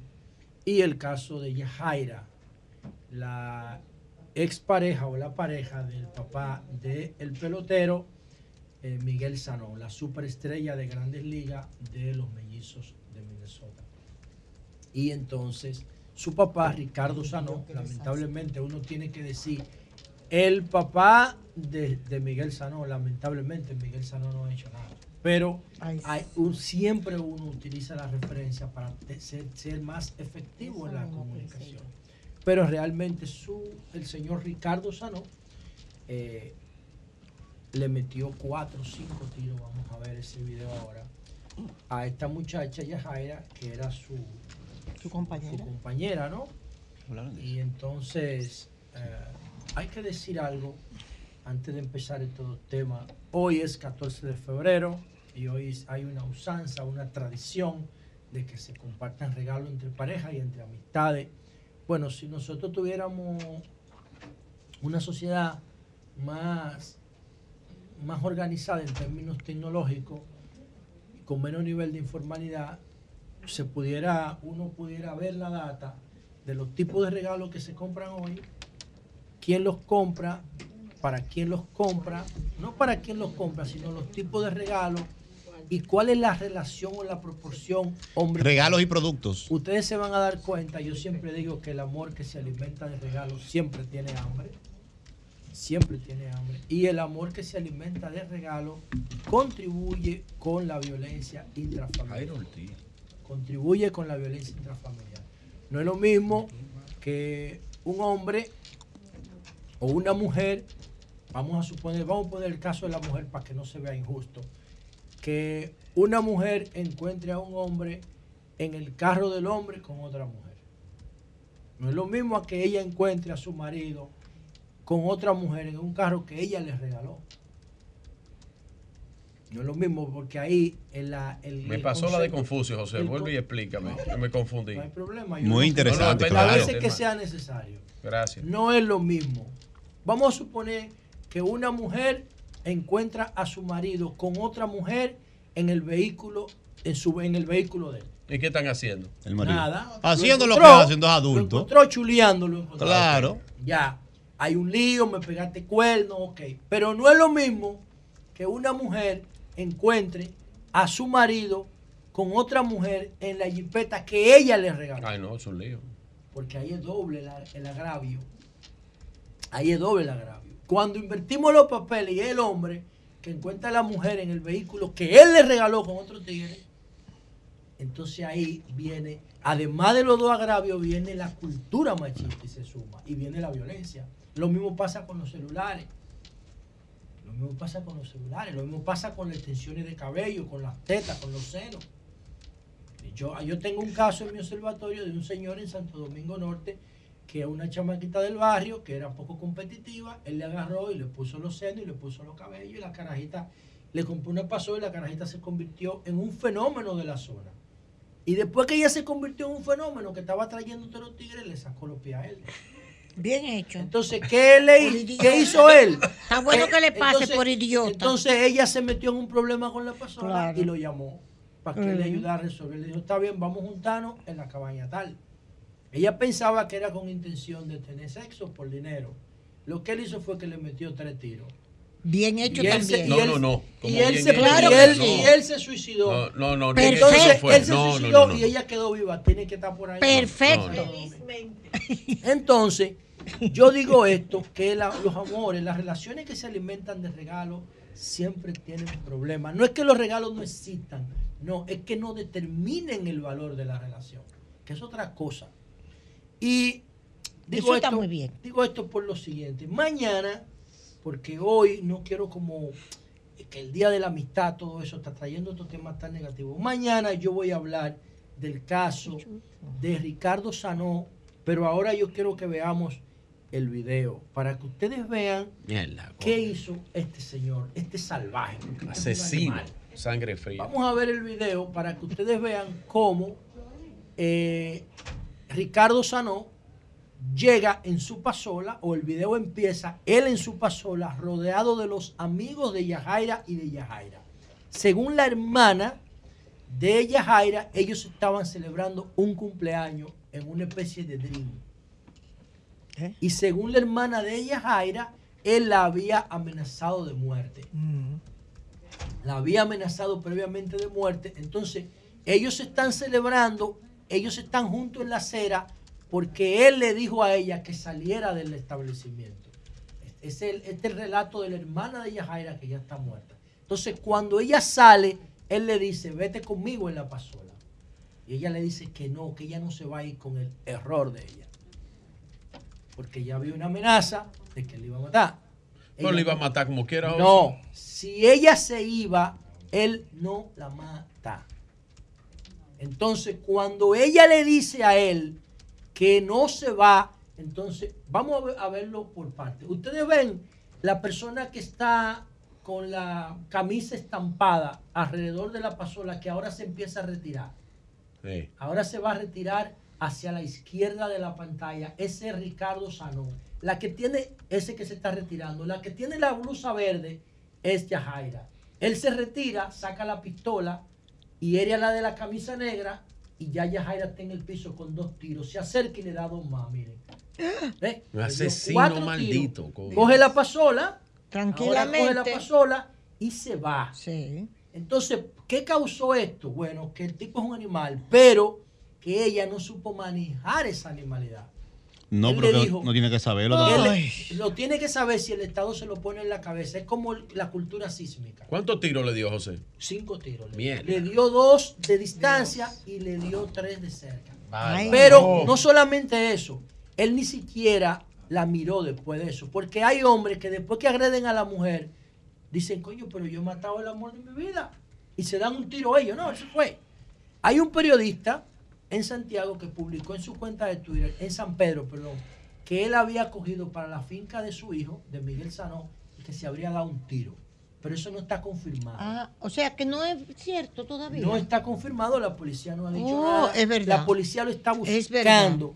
Hay la versión de que él está en la finca del hijo y que una versión indica que se habría suicidado, pero eso no está confirmado. Ahora, eh, yo digo que esa muerte era prevenible si ella hubiese tenido educación emocional en la cabeza que se la tiene que poner el Estado. Pero mañana yo voy a explicar por qué ella pudo haber salvado su vida. Con un caso de una muchacha que, le, que supuestamente le había pegado cuerno al tipo y el tipo le dijo, te voy a quitar todos los cabellos y lo voy a subir a Facebook como forma de castigarte. ¿Y sabe lo que ella le dijo? Está bien, mi amor, pon la cámara que yo me voy a quitar todo el cabello. ¿Y sabe qué? Esa muchacha está viva, yo quisiera entrevistarla. Para mí esa muchacha es una verduga. Mañana vamos a ver el video para que ustedes vean. Y el tipo lo se lo quitó José? Con se lo quitó con un abejón. Ay, por favor. Para como castigo. Sí, pero está viva. Y él está sometido a la justicia está sometido a la justicia y lo condenaron en primera instancia. Pero ella está viva. Porque ella, Yo porque quiero le quería quitar el cabello. aquí, porque ella le fue infiel. Hasta que las, Yo quiero traerla para que ella me explique de dónde ella logró ese nivel de inteligencia emocional. Ella está viva. Si esta muchacha, Yajaira, se va con el papá de Miguel Sano y le dice, está bien, mi amor, cálmate, esa es mi hermana. Yo lo que estaba era compartir una fría, vámonos, ven. Pero le dijo al tipo, yo me voy a ir contigo, a lo que tú quieras. El tipo lleno de odio con una pistola, manteniendo a esa muchacha hace siete años desde que su hijo se hizo millonario con Minnesota y con Pittsburgh. Y ahí viene el problema. Entonces, mañana yo voy a explicar eso y lo voy a explicar con datos. Sí, pero yo creo, yo, yo, creo que el acento en la misma educación y preparación debe hacerse en el hombre, porque el problema principal está en nosotros los hombres y la cultura de que la mujer puede ser un objeto, una posesión, una cosa. Una cosa porque se eh, posee. Eso que debe hacerse los dos. Pero el hombre no, no va a racionalizar así porque la cultura del machismo, según mis estudios, tiene 3.2 millones de años desde que la mujer se discapacitó por dar a luz. Recuérdense que la mujer no pare. Paren las hembras. La mujer no, la mujer da a luz. ¿Qué significa esto? que la criatura humana no nace completa. O sea, no puede sobrevivir sin cuidado, porque es un ser social. Cuando la mujer se vuelve, cuando la hembra se vuelve bípeda, que se construye el concepto de mujer, se discapacita por, por, por un año, dos años, tres años después que da luz, porque la criatura no puede sola. Entonces, ese tiempo de discapacidad el hombre la aprovecha, Eso no es lo que la mantiene y la domina. la, familia, la propiedad sí, pero, Sí, pero, es que Angel no llega hasta ahí. Pero hay un él no llega hasta ahí. Además, hay mucha evidencia, hay mucha evidencia, hay, mucha evidencia de que la mujer era el centro, por ejemplo, el centro de la producción no, la mujer no y de la Sí, en el por ejemplo, en las comunidades aborígenes de aquí de América Latina, no era el centro de todo, pero la mujer en, en Ecuador, te pongo el caso de Ecuador. En Ecuador todavía hoy las mujeres indígenas son máquinas de trabajo que andan recién paridas con, los su niño y canguro, fortísimas. Sí, pero se puede dar, vamos, la ciencia no se estudia. Mira, la, la ciencia no, pero eso, sí, no, pero eso es ciencia. Por Consuelo, no puede, no, no, no. Sí, estás de acuerdo conmigo. Voy a ser breve. Dale, dale, lo Rechazo categóricamente eso que dices. Imposible que un parto, el dar a luz, discapacite No, no a la mujer. Pero me explico. Yo no dije. Espérate, espérate. Óyeme, uno da a luz. Hay un, hay un periodo de días que puede. Escúchame, no, es que tú estás partiendo de una cosa falsa. Yo no dije eso. Y lactar. Es que yo no dije eso. Se puede integrar. Es que yo no dije eso. Oye lo que yo estoy diciendo. Oye lo que yo estoy diciendo. Hablaste de discapacidad. Oye, sí, oye lo que yo estoy diciendo. Cuando se produce la evolución del bipedismo, que la hembra se para, se cierra la cavidad eh, el, vaginal. vaginal se cierra. O sea, cuando es, una, cuando es un cuadrúpedo, está permanente abierto y cabe la cabeza. cuando el bebé va a salir. No, no, no, el bebé humano no nace completo. Mira. Su su capacidad motriz se completa a los tres años. Mira, mira, eh, déjame hacerte este aporte, este aporte. Eh, José, pero eso este son te abre el canal. ¿Para qué son las contracciones? ah, lo que pasa es que ustedes no saben que el cerebro humano el cerebro humano tiene 1500 grados. 1500 grados. Te voy a dar un dato histórico. No, no, es que yo no estoy hablando de eso. Yo, yo quiero que la, la, la audiencia entienda lo que yo quiero decir. La audiencia entienda lo que yo quiero decir. No me comparen una mujer moderna con una mujer de hace 3 millones de años. Porque en, hace 3 millones de años era una lucha por la sobrevivencia. Hasta las hormigas se comían la criatura. Pero la sociedad. Y ella tiene que cuidar. La sociedad. hace 12 mil años apenas que nos establecimos la orilla de los ríos, prácticamente. Hace 10 años. Después de la 12 mil años, exactamente. Eso es muy joven, el tema de millones de años. Tuvo Ecuador, por ejemplo y tú sabes que Ecuador, el pueblo de Ecuador, los indígenas de Ecuador, eran un pueblo sometido por el, mismo imperio inca, básicamente, pues, y salieron incluso a los conquistadores. Tú encuentras fotografías del siglo XIX donde casi imposible tú diferenciar a un hombre de una mujer. Porque la contextura de la mujer es, tan fuerte por el trabajo que realiza recién parida. Es que eso no es una muerte representativa. Oye, hasta el nombre de mujer lo construyó el hombre. Bueno, está bien. Espérate. Ay. Mulier significa blandita. El patriarcado. el patriarcado. Entonces vamos ahora okay. con una. Sí, el, el Mulier significa blandita. Búsquenlo. Ah, está bien. Okay. ok, ahora yo quiero que veamos el, el testimonio. En ese aspecto yo estoy de acuerdo con lo que Julio planteó esta mañana en parte. Yo quiero que veamos el testimonio del papá del niño, Donald Martínez. Que dicho sea de paso, señor, el 23 de febrero ese niño iba a participar en las Olimpiadas de Matemáticas. Ay, sí. ¿Y saben qué? Era casi bilingüe. Ay, sí. Ese niño. Ay, sí. Que lo malograron ahí. Y yo, es muy difícil lo que voy a decir, porque yo, como decía Julio esta mañana, el padre de Donnelly, el barbero, no se va a poder quitar eso más nunca de su vida. Porque yo creo, y me duele decir esto, pero tengo que tratar de ser objetivo si quiero orientar a la gente con propiedad. La responsabilidad de la muerte de este niño está compartida en el comportamiento del padre y del policía. El mismo caso de la muchacha Yajaira de San Pedro. Ninguno de los dos tiene inteligencia emocional para enfrentar una situación así frente a un niño de 12 años. Ninguno de los dos, ni el papá ni el policía, tuvieron la precaución de que había un niño presente o muchísima gente en el entorno que pudo Así mismo es, se le pegó al niño. Entonces yo quiero que veamos el testimonio del padre para que ustedes vean, para que ustedes escuchen lo que él dice de cómo él y el policía se enfrentaron. Vamos a verlo. Le tiro un, pecozón. Ahí saca la pistola que la tenía en la mano. Cuando yo la pistola, yo la agarro en brazo y lo abrazo. No vamos para el suelo y ahí, como te dije, disparó, me está picando eso, yo ando loco, con ese lacrimógeno. Y me llevan detenido ahí hasta dice, antes le explica, donde él dice que él le da un pecozón. Que él le da un pecozón al policía, después que el policía le echa acá pimienta. Sí. Y después el policía saca la pistola. Entonces, sí, sí, sí. Exactamente. Él le agarra el brazo al policía, pero él dice él mismo que, él le, da un pecozón al policía. No, así no. Sí, claro. Entonces, pero él lo dice. él, lo, él lo dice. Él dice que no debió. Entonces, ese comportamiento de él también ayudó contribuyó a, que la violencia del policía se desatara. El policía, como no es profesional, es un enganchado, no sabe cómo manejar ese comportamiento. Vamos a verlo otra vez. Yo le tiro un, le tiro un pecozón. Ahí saca la pistola que la tenía en la mano. Cuando yo la pistola, yo la agarro en brazo y lo abrazo. No vamos para el suelo. Y ahí, como te dije, de él, porque él, él, él está actuando del papá del niño. Claro, señores, para que la gente que está oyendo, para que la, gente que está oyendo este programa entienda algo. Las redes sociales están llenas de policía peleando con ciudadanos.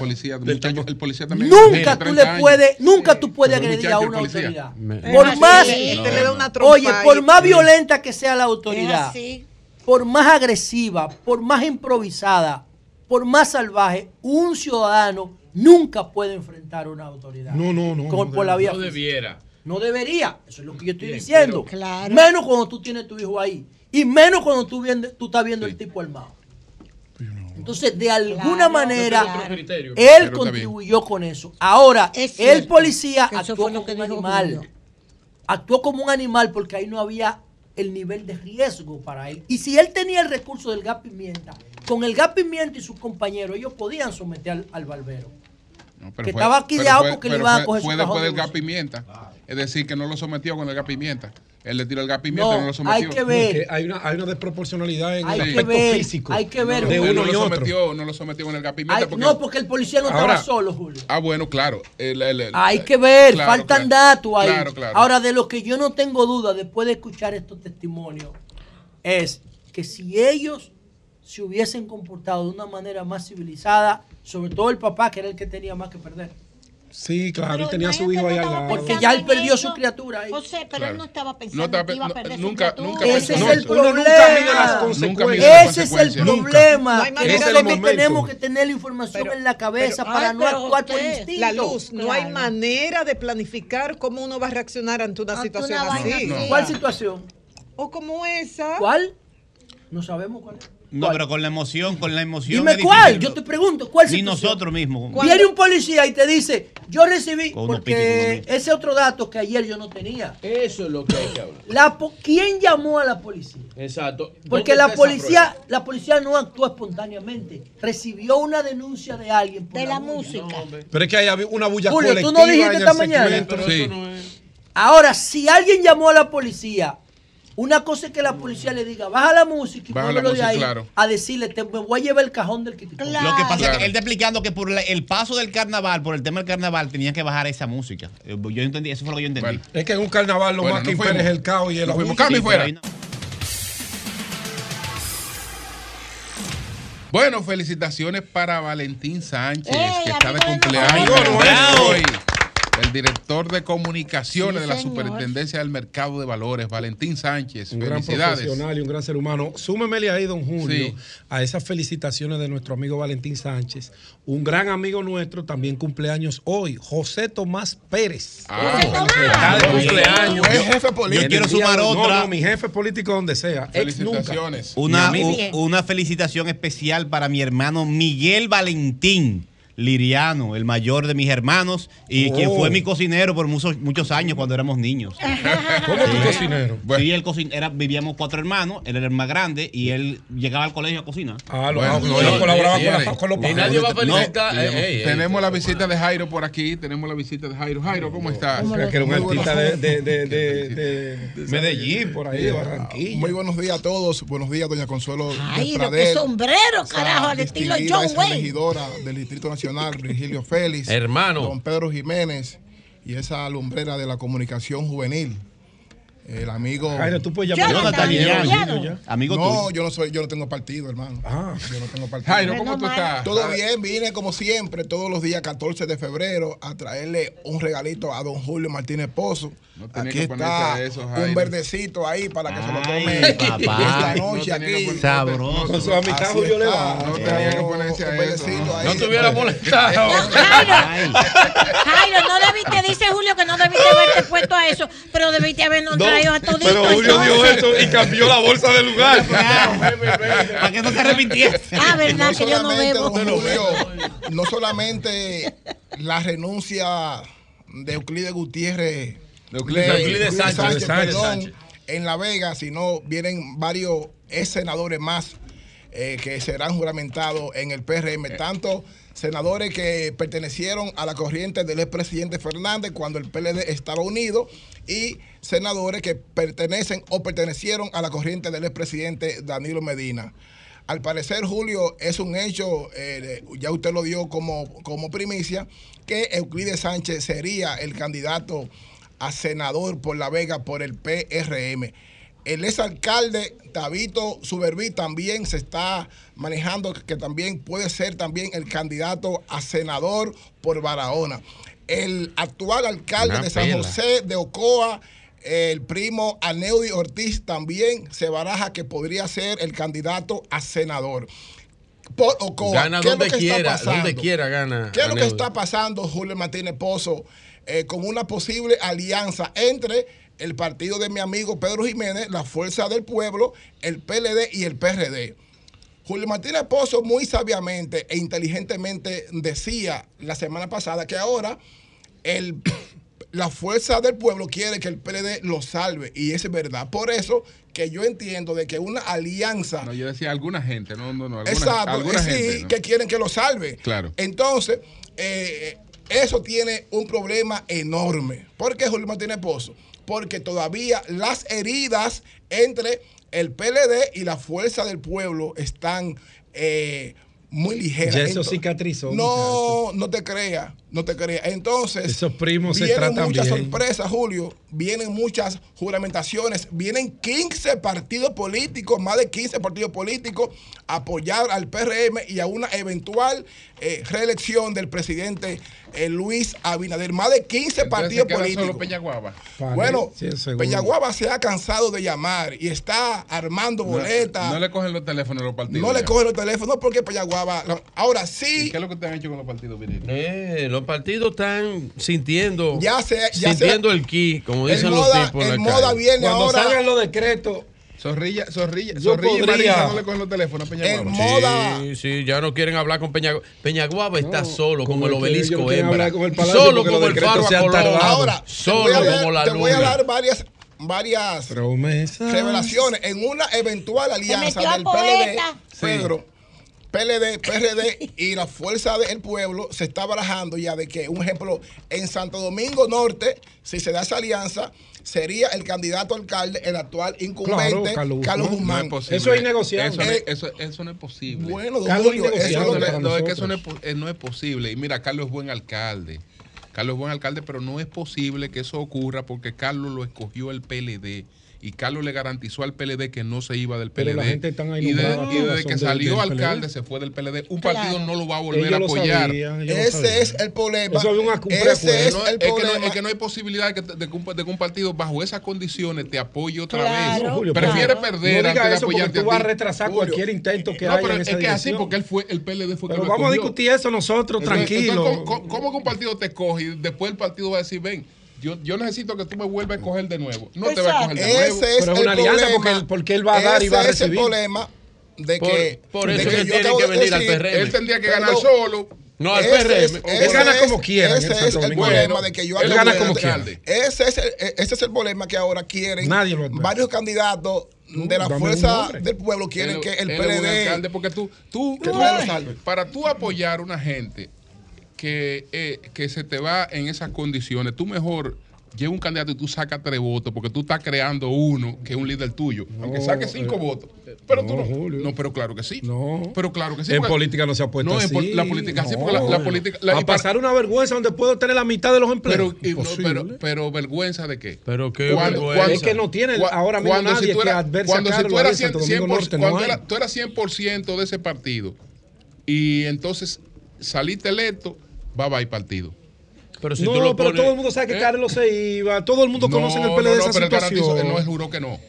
Aquí, aquí, eh, pero Danilo juró eh, cosas y, y después de las circunstancias lo obligaron a hacer otro. No. Y, una, y, una, y una alcaldía, una alcaldía tú sabes que eso no sale por dos pesos. Ay. Pero no hay, no, sale, hay, no una, alcaldía, una, alcaldía, una alcaldía no sale por la dos pesos. Sale en la fuerza, del, en la fuerza del pueblo, en la fuerza del pueblo no tiene ninguna garantía. Él lo sabe. En Santo Domingo Este, al parecer, puede haber una, una mejoría en lo que es la situación del PRM, que no es cómoda, que no es cómoda, pero eh, han comisionado a un Grandes Ligas en Santo Domingo Este. A Wellington Arnaud, que está gerenciando eh, la política conjuntamente con la dirigencia del el PRM en Santo Domingo Este para ver eh, triunfar al PRM en Santo Domingo Este, así como lo hizo Wellington Arnaud en las elecciones pasadas. Y ustedes van a sacar a Manuel Jiménez de ahí. Eh, en, tu, ecuación, para el triunfo del PRM en Santo Domingo Este, ¿está incluido el actual alcalde Manuel Jiménez? Dalo ahí. Bueno, pues gracias. Pedro, buenos días. Adelante, Pedro. Buenos días, mi amigo. La verdad que usted eh, eh, Te voy a decir una cosa. No voy a decir nada.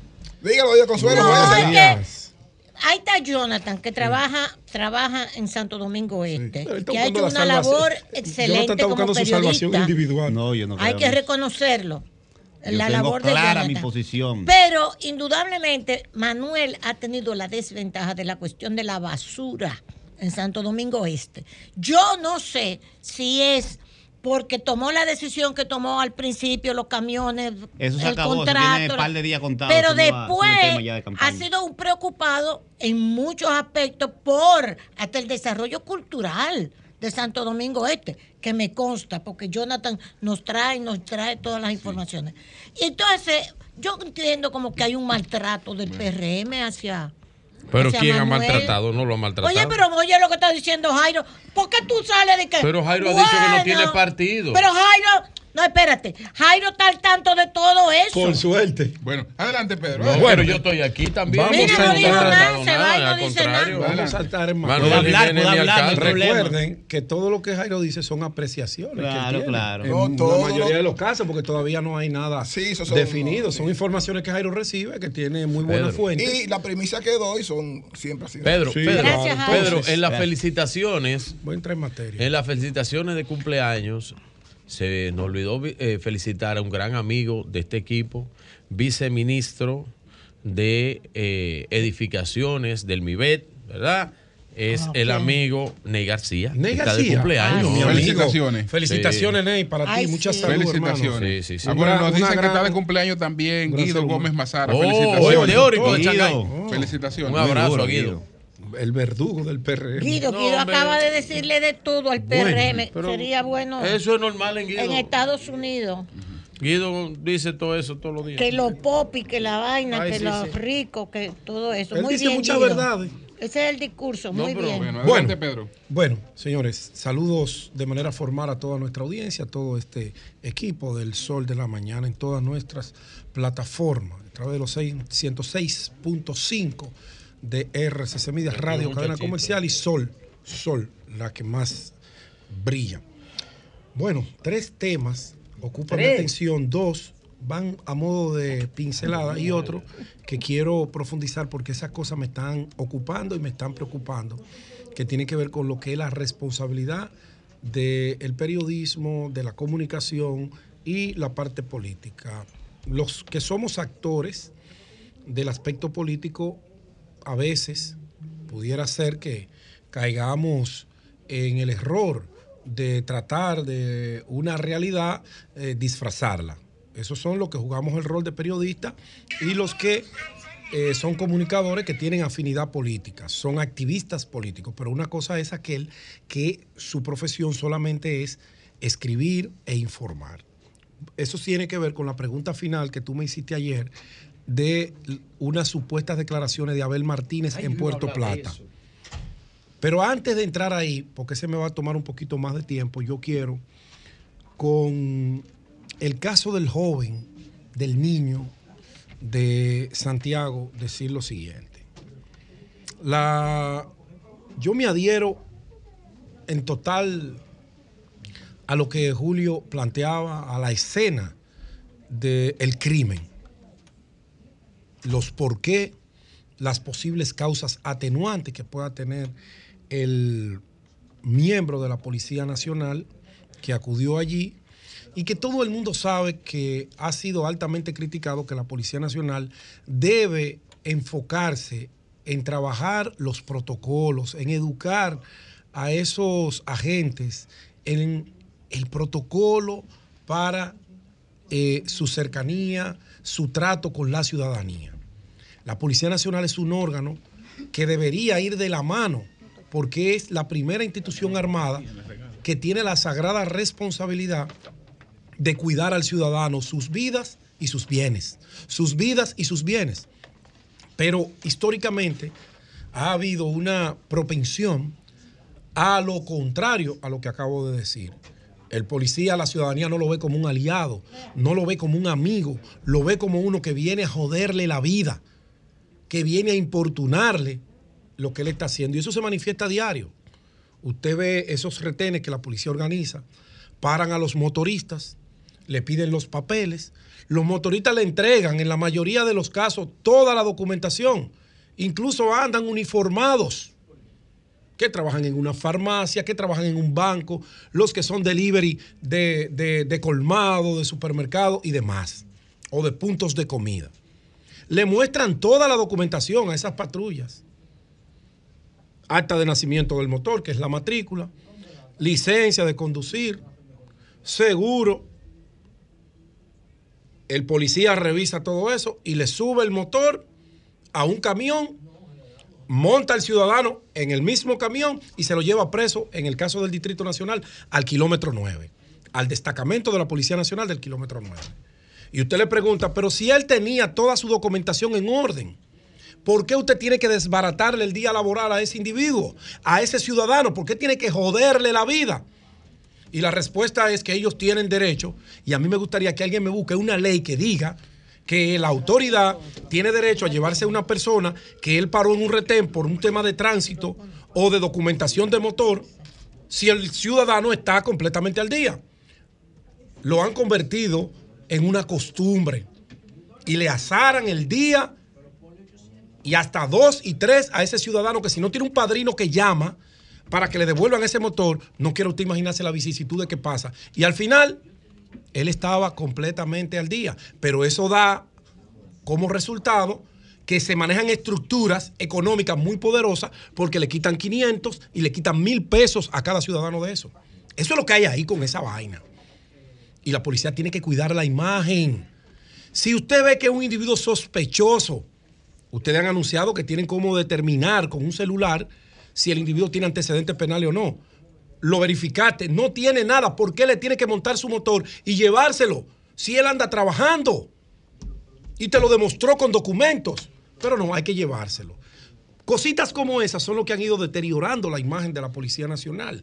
Peor aún, y que la gente no confía en la policía, no se siente segura con la propia policía. Por eso quizás la reacción del padre de ese malogrado niño, cuando él va a obligarle, sin ningún tipo de orden de allanamiento que él se va a llevar el kitipón, bocina utilizada a veces para perturbar, para perturbar el orden en un lugar determinado, porque perturban. No voy a defender lo indefendible. Pero no hay protocolo de acercarse el ciudadano con uno trago en la cabeza, que se siente quizás poderoso para eh, defenderse de la agresión que él entiende que le está haciendo el policía, terminan en desgracia como esa, lamentable para todos, como bien lo señaló Julio, porque pierde el policía, pierde la familia, pero pierde la sociedad, que sigue mirándose indefensa ante la institución que está para defendernos. Entonces, súmele a eso el desgane interno que tienen los policías por el tema del caos y el desorden que impera allí adentro, donde los que ellos veían como superiores, ahora lo ven como mendigos, como subalternos, arrodillados a lo que quiera un jodido asesor que le han impuesto. ¿Para qué? Yo no sé si el plan es destruir lo que queda de la Policía Nacional o verdaderamente salvarla y reestructurarla como nos han vendido. Eso está por verse. Entonces, hasta que no se corrían todos esos entuertos pequeñitos, para tratar de cambiar la imagen de la policía, que en diciembre respiró, respiró no quizá con el mejor de los métodos, y la ah. valoramos, ah. de que salió a controlar y había una presencia policial, incluso yo, que soy bastante agrio cuando voy a enfrentar una política pública incorrecta, dije, le soltaron las manos al jefe de la policía mandaron de vacaciones al español y está mandando un policía. Y por eso ustedes ven resultados positivos. Y por eso la ciudadanía respiró en diciembre.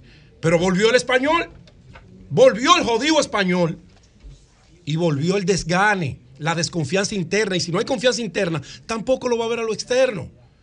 Entonces, eso que ocurrió ayer tiene que ver con ese protocolo, con esa falta de confianza entre ciudadanos y quienes están para cuidarlos. Eso no debió ocurrir nunca. Si tuviera un protocolo definido, siempre va a haber excesos, siempre lo sabrá, pero hay que tratar de que sean los mínimos. Cuando usted analiza el historial de la policía en el último año, ha sido un desastre, un desastre que lejos de verse con ese espíritu de confianza, lo que ha generado más incredulidad en la ciudadanía. A modo de consejo, concéntrese en ese protocolo, en ese vínculo del policía con el ciudadano, contraten psicólogos, profesionales de la conducta, antes de ponerle un arma al cinto, una macana y mandarlo a patrullar. Miren cómo hay tan poco protocolo que ellos se ocuparon más por apresar al papá del niño que por socorrer a la víctima de sus propios hechos. Dejaron al niño ensangrentado allí. Ahí se los dejo. Cambien mejoren el protocolo para que ustedes puedan eh, generar confianza en la ciudadanía. Paso al otro tema, que es el tema central. Voy a tratar de ser lo más breve posible, pero tengo que edificar esto, Julio, porque esto es muy delicado.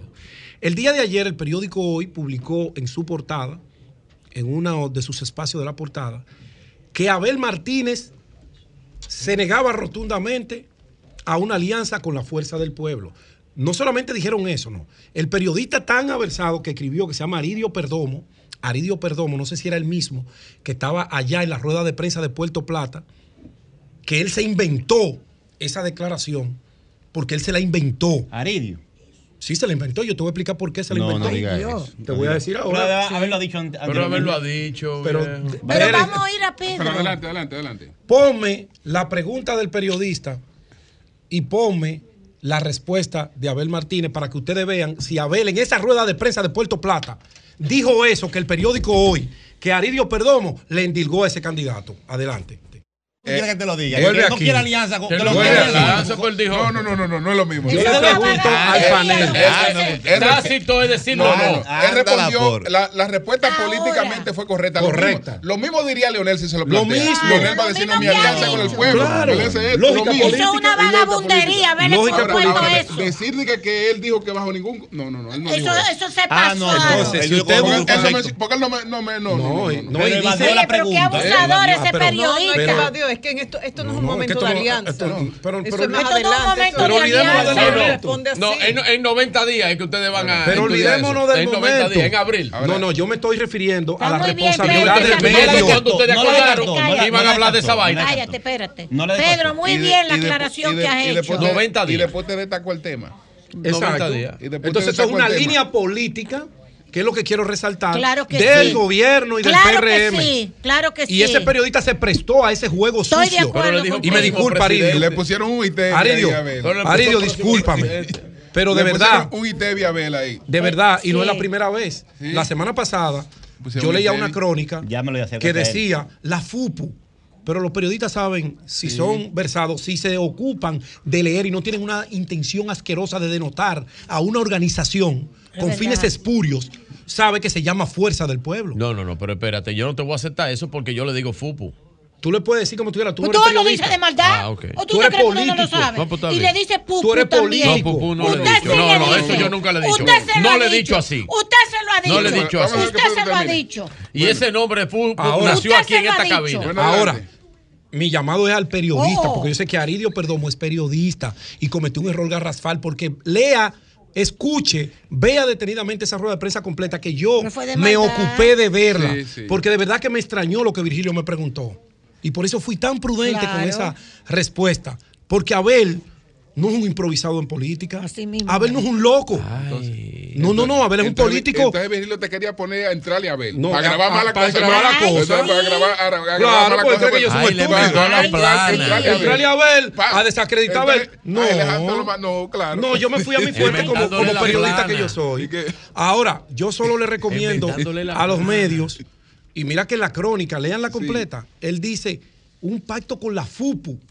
Hermano, pero usted sabe que ese partido se llama Fuerza del Pueblo. Fupo. Y no hay manera, no hay manera de que un periodista, estudiante que sea de periodismo, para irme más atrás, no comprenda la organización que preside el líder más importante, uno de los líderes, vamos a decir así, para no ser tan osado, que tiene el país, que se llama Leonel Fernández.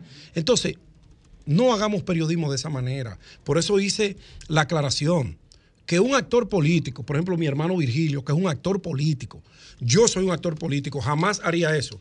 Por eso me fui a ver el video completo sin edición, para compartirlo con ustedes, para que ustedes vean cómo es que queremos llevar este proceso político denotando y generando conflictos donde no los hay. Que haya alianza, que no haya. Aquí está todo el mundo en la calle.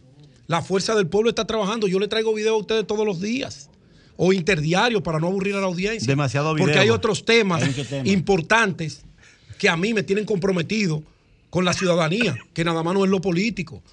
Quizás soy el que menos de política habla aquí, de fuerza del pueblo. Ahora, hacer ese tipo de proclamaciones, endilgándole a un candidato lo que él no, dijo. No, así no. Bueno, así no. Está fuerte. Así, no. Está fuerte.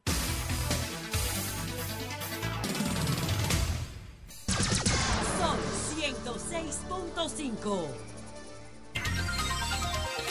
Señores, el senador de Montecristi, Moreno Arias, parece que se pasó de trago con unos amigos. Gómez, Moreno. Se pasó de trago Moreno Arias con unos amigos y los amigos lo grabaron. Ay, y lo han tirado para adelante. Vamos a verlo, vamos a verlo, porque Ay, él, ay, él- en su casa. Vamos. somos ratas todos, Estamos aquí en la casa, que diablo es? A nombre de Luis Abinader. A nombre de Luis Abinader. A nombre de Luis Abinader. A nombre de Luis Abinader. ¿De cuarto, coño? El cuarto. Dame un abrazo. venga. No, venga. Nosotros tres a nombre de Luis. Venga. No, no es un dinero para atrás. No. No, con foto no. No, no, pero no a nombre de Luis. No, no, con foto no. No, no, no, yo no quiero foto, yo no quiero foto de nadie. Está bien. Pues, no. Ahí se bebió duro. ¿Y qué es lo que le da a los hombres borrachos? Un que están solo robando? suape y entonces- una abrazadera. Cuidado lo que terminó ese party. El hombre borracho un perro. ¿Qué amigo grabó Ah, eso? ¿qué? ¿Qué Uno de ellos lo grabó. Compadre, ese estaba en la misma condición. Pero cuidado si fue una mujer que lo grabó.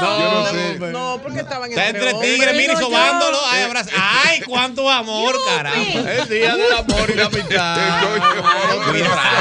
No, pero mira, ay, Ay, Dios, Dios lo- mío. No, Ese no, es el no. senador de Montecristi. Por eso Y que mira yo lo lo otro, aconsejo a ustedes. Está botando el golpe. Ese es el senador. Qué sí, imagen, sí. man. Ese es el senador de la República. Ese es Moreno Arias, el Está senador de- vivo, está vivo. Ese more- Está vivo. Sí, sí. Ay. Ay, qué gozaba. ¿Y el nombre de quién era que estaba dando los cuartos? Qué. Eso no es nada. Luis no sabe de eso, no, Luis no sabe de eso. Eso lo dio usted ahí, Moreno, no te dé la Qué barbaridad. Ay, Dios mío. ¿Qué es lo que fue que le dijo a Luis? Que yo, ¡eh, el El- el- Este es el presidente! nombre de Luis Abinader, que Ah. el que está dando unos cuartos ahí. De Mira, Montecristi si hubiera nos sido vamos a funcionario, lo Moca. cancela Luis Claro. hoy pero mismo. claro. de, de un momento jocoso, algo triste, porque es la muerte del alcalde de Moca, Miguel Guarocuya Cabral, la madre de él, la madre de él, la Ah, señora ah, Olga caramba. Domínguez, Caramba. viuda Cabral. Los restos de la madre del alcalde de Moca eh, van a- están siendo velados en la funeraria municipal y la misa será a las 3 de la tarde para el entierro en el cementerio Eh. municipal. Gracias a Tony Genao que siempre nos mantiene Ay, al tanto de todo lo que que, ocurre que yo en su no yo que yo quería eh, eh, quiero solidarizarme con el amigo hermano presidente de Arayet que es Víctor Pacheco Méndez Pacheco. que quien falleció fue Fue su su abuelo. abuelo Víctor Don Méndez Víctor. Capellán y así que y yo sé el cariño el aprecio la cercanía eh, que tienen todos ellos los nietos de don Víctor con su abuelo quien fue su mentor eh, para todos ellos que son empresarios, algunos manejan algunas de las empresas de don Víctor Méndez Capellán, eh, el abrazo solidario para el hermano eh, Víctor Pacheco Méndez, presidente de Arayet, por el fallecimiento de su abuelo eh, Víctor Méndez Capellán. Pasa Jonathan, su alma. adelante. Muy buenos días, República Dominicana. Saludos para todos los hombres y mujeres de trabajo que nos honran con su sintonía. Un honor grandísimo estar en este gran panel del Sol de la Mañana. Saludos al equipo de producción y, a todos ustedes, talentosos comunicadores de RD. La, la mm, auditoría de la Cámara de Cuentas se anunció el otro día, pero de una manera tímida, de la auditoría, perdón, de Punta Catalina se anunció el otro día de una manera tímida la entrega de una auditoría a la que se hizo técnica con una consultora internacional a Punta Catalina. Una auditoría técnica y una auditoría financiera.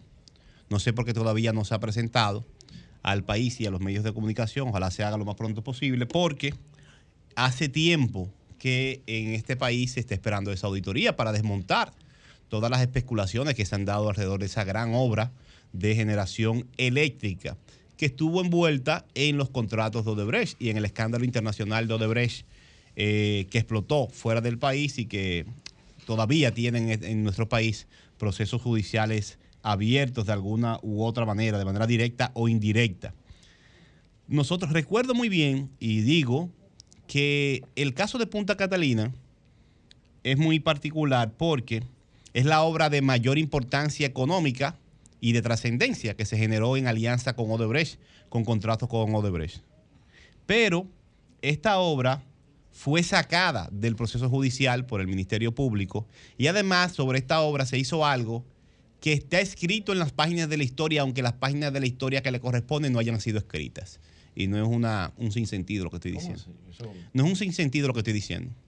Sea como sea, quien quiera que escriba la historia reciente de República Dominicana tendrá que incluir lo que ocurrió con esta obra y lo que hizo el presidente Danilo Medina. En medio de las grandes movilizaciones y de los grandes debates mundiales sobre Odebrecht y de acusaciones de sobrevaluación de Punta Catalina, en más de mil millones de dólares, según algunas, algunos pronunciamientos, incluyendo una empresa que participó de la licitación, una empresa china que fue afectada, dice ella, la empresa. En medio de estas cuestionantes tan importantes, incluyendo a una empresa participante, de cálculos que se hicieron técnicos aquí y del mismo caso de Odebrecht, el presidente de la República, que no tiene ninguna facultad constitucional para eso, y que había preguntado por cuál corrupción en su gobierno, hizo algo que va a estar registrado en las páginas de la historia y en su historial particular. Dispuso de que una comisión de gente famosa investigara un caso penal. La constitución es muy clara de lo que eso representa. ¿Qué significa eso? Cuando una figura de un poder del Estado ejecuta funciones que no le son propias, especialmente cuando son de la justicia.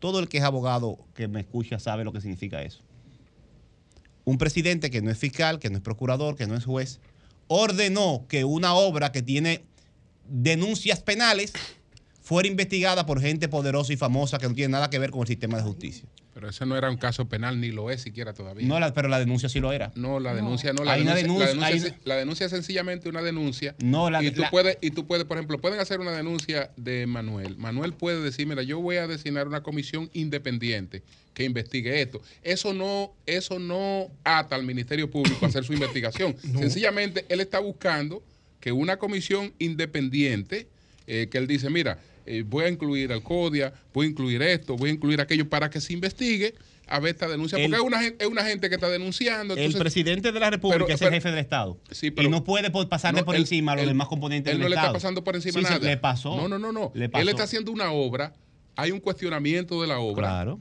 él puede disponer una investigación y una denuncia de una obra con características penales posibles. es que eso no ata, eh, eso no lo que él hizo, lo que él hizo es una cuestión de digamos, de manejo público que no ata al Ministerio Público. no lo impide, pero es una, es una especie de obstrucción de la justicia por parte del presidente de la República, que tiene más facultades y responsabilidades que cualquier otro ciudadano en el país es el jefe del Estado. Un presidente de la República en este país no es como en otros países. Es el jefe del orden del Estado completo. Es la figura del Estado. La representación del Estado en un solo ser humano la tiene el presidente, por lo menos en el orden constitucional de este país. Pero el caso específico que me llama la atención es esta, esta auditoría.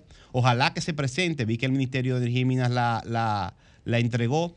Eh, pero no se conocen los detalles y queremos conocer. Ya tú, puedes, ya tú puedes ver, eso, eso sí es una interferencia Claro que Eso sí. es una interferencia. Es una Porque esa es una facultad de la Cámara de Cuentas. Oh, pero una auditoría privada. No, la Cámara de Cuentas puede disponer que una firma privada la haga, pero, la primera vez en toda la historia en Cámara de Cuentas que tú has visto que tú has visto a un funcionario público llevándole una auditoría a la Cámara de Cuentas.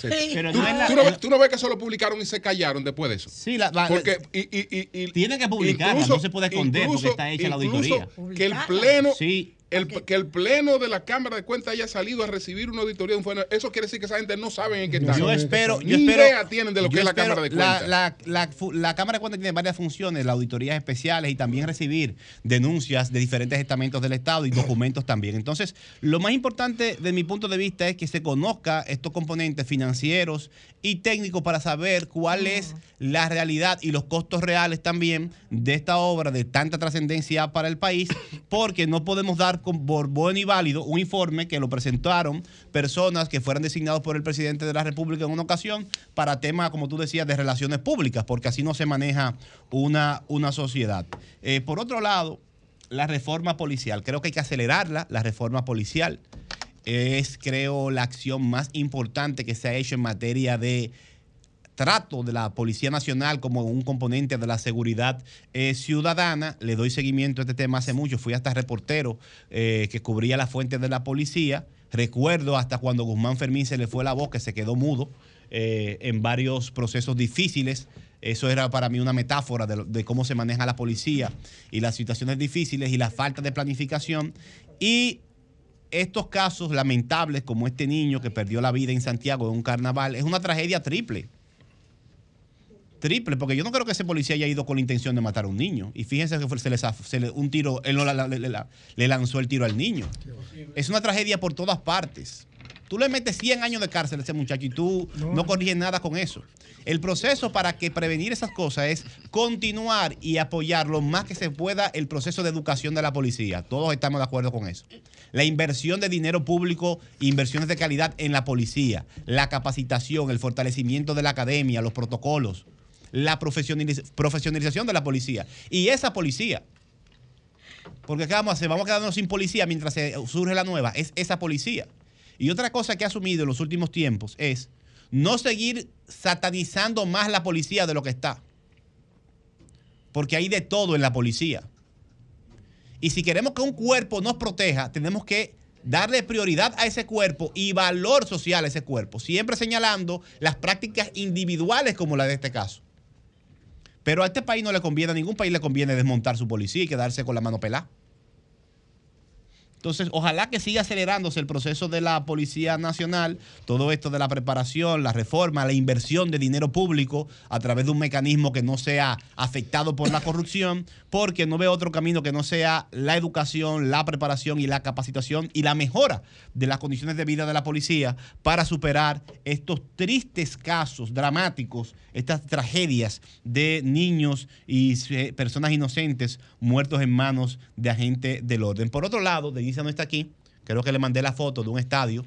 Ha generado mucho, mucho debate en las redes sociales. David Ortiz, para que David, tenga un estadio tipo Venezuela, tipo Panamá. David Ortiz reclamado, ha reclamado esto, que tengamos un, estadio. para el Big Papi. Lo podemos llamar a ver si quiere hablar para el programa. Sí. Somos una potencia pelotera, siempre lo digo. Pero en la mayoría de los barrios, es más, en este país no hay play para, para practicar pelota en el día a día los niños.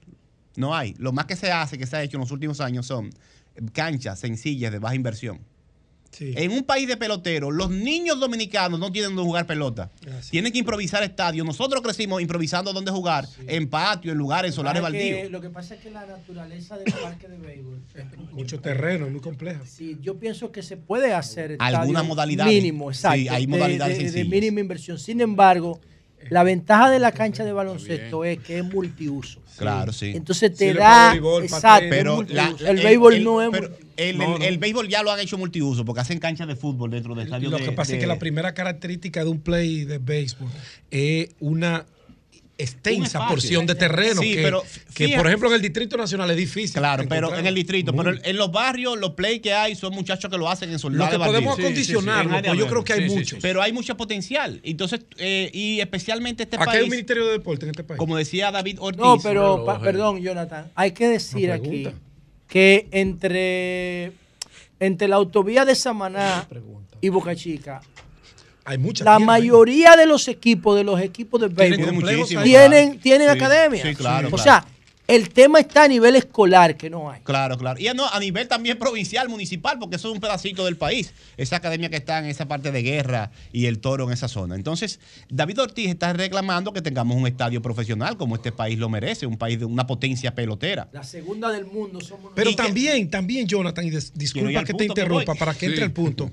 Esos peloteros tienen dinero para ellos construir ese estadio. No, ese no es su rol. No, pero pueden hacerlo como una inversión. Ah, bueno, ellos pueden hacer con el gobierno, sí. Y hacerlo como una ah, inversión. Sí, Hay, hay varias, varias, opciones. ¿Qué ha hecho el alcalde Manuel Jiménez? Miren. Un acuerdo con... con, eh, para la gente que nos escucha, que está preocupada por... Porque a la liga le regalaron eso. Que está preocupada por este tema y por Santo Domingo Este. Miren, el alcalde ha respondido, David Ortiz, y le ha dicho lo siguiente. En Santo Domingo Este, en la zona contigua al hipódromo, ya está identificado, se tienen los títulos, las condiciones para un play del más alto nivel. Santo Domingo Este, un estadio. Ya se habló con los Bravos de Atlanta, con inversionistas internacionales, con dirigentes de la Liga. ¿Para qué con los Bravos?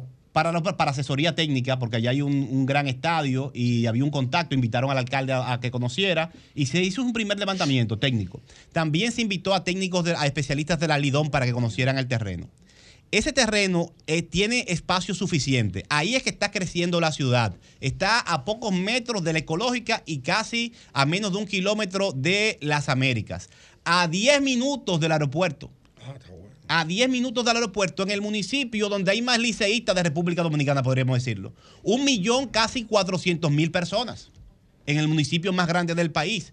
A 10, es más, yo creo que a 5 minutos del aeropuerto te llega. Entonces, ¿tú, tú lo que te dices es que el Licey es un estadio y el escogido otro. El alcalde, que el alcalde está proponiendo en Santo Domingo Este, tiene los terrenos para hacer el estadio, tiene las condiciones, las cercanías técnicas. Pero no para que Santo Domingo Este tenga un equipo, sino para dárselo al estadio. No, para que esté el estadio. El para que se construya el estadio. El, estadio el, Licey, el Licey es primero. ¿Tú sabes lo que significa escogido? ¿Tú sabes? escogido significa que cogieron un paquete de jugadores para enfrentar al Licey. Lo, escogido. Pero, no tiene estadio. Es por eso que se llama así. pero no tiene estadio. ¿De quién es? Ese es el escogido. No, no, es de los ¿Quién dos. se lo dio? El player de los dos equipos. Pero Ese estadio del pueblo dominicano. No, de la liga, de la liga. Te pongo el caso del Licey, de la, cantidad de, de, la posible cantidad de seguidores del Licey que hay allá, para ponerte el caso de la, una expresión de la magnitud de la población que hay y el acceso de la población beisbolera.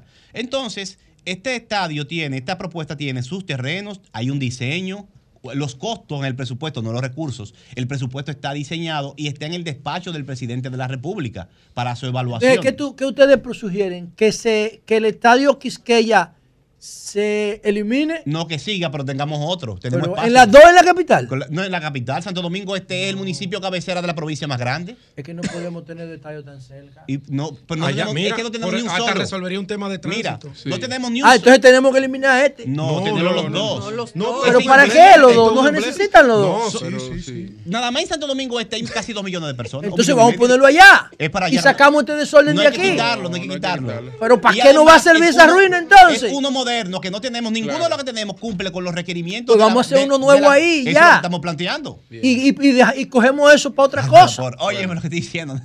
ahora, lo que yo sé que dos estadios en menos de 10 kilómetros no tiene Es que no es menos de 10 kilómetros, es más. Y la población si es, tiene fanaticada, son Claro, y además es que no hay un solo que, que cumple, eso es lo que dice Xavier Ortiz, con las características, los requerimientos pues de las grandes ligas. Vamos a hacer Y el que estamos planteando, vamos a hacerlo en Santo Domingo Este. Esa es la propuesta del alcalde. Convertimos eso en torre. Esa es la propuesta del alcalde Manuel Jiménez. Están los terrenos, está el diseño, se diseñó el presupuesto, el presidente tiene los recursos, hay actores internacionales interesados en la inversión, está cerca del aeropuerto, de grandes avenidas también, y además una alta población. Y por último, decir a la gente que está pendiente del tema que esto, esto que está haciendo el alcalde, es solo parte de los grandes proyectos que comenzó a promover desde el primer día porque en Santo Domingo Este el alcalde es el principal propulsor de la ampliación y remozamiento del malecón de la Avenida España que se está haciendo, la ampliación de las avenidas Fernández Domínguez que se están haciendo, de la hípica, del nuevo mercado que próximamente se darán noticias y de una serie de grandes obras que hace el presidente del gobierno Danilo de, eh, Luis Abinader con la alianza con el Ayuntamiento de Santo Domingo y este y el alcalde Manuel Jiménez. Así que lo que están buscando, como David Ortiz, un espacio para un gran estadio. En Santo Domingo Este tenemos los terrenos, tenemos el diseño y tenemos la voluntad de acoger una gran inversión común. Buenos días, adelante, buenos días. Y buenos días, Julio. Sí. Josecito de los Praditos. Adelante. Como tú no me dejaste eh, eh, terminar el comentario del otro día, te la voy a terminar hoy, Julio. Lo que pasa es que, nosotros estamos contentos, los sureños.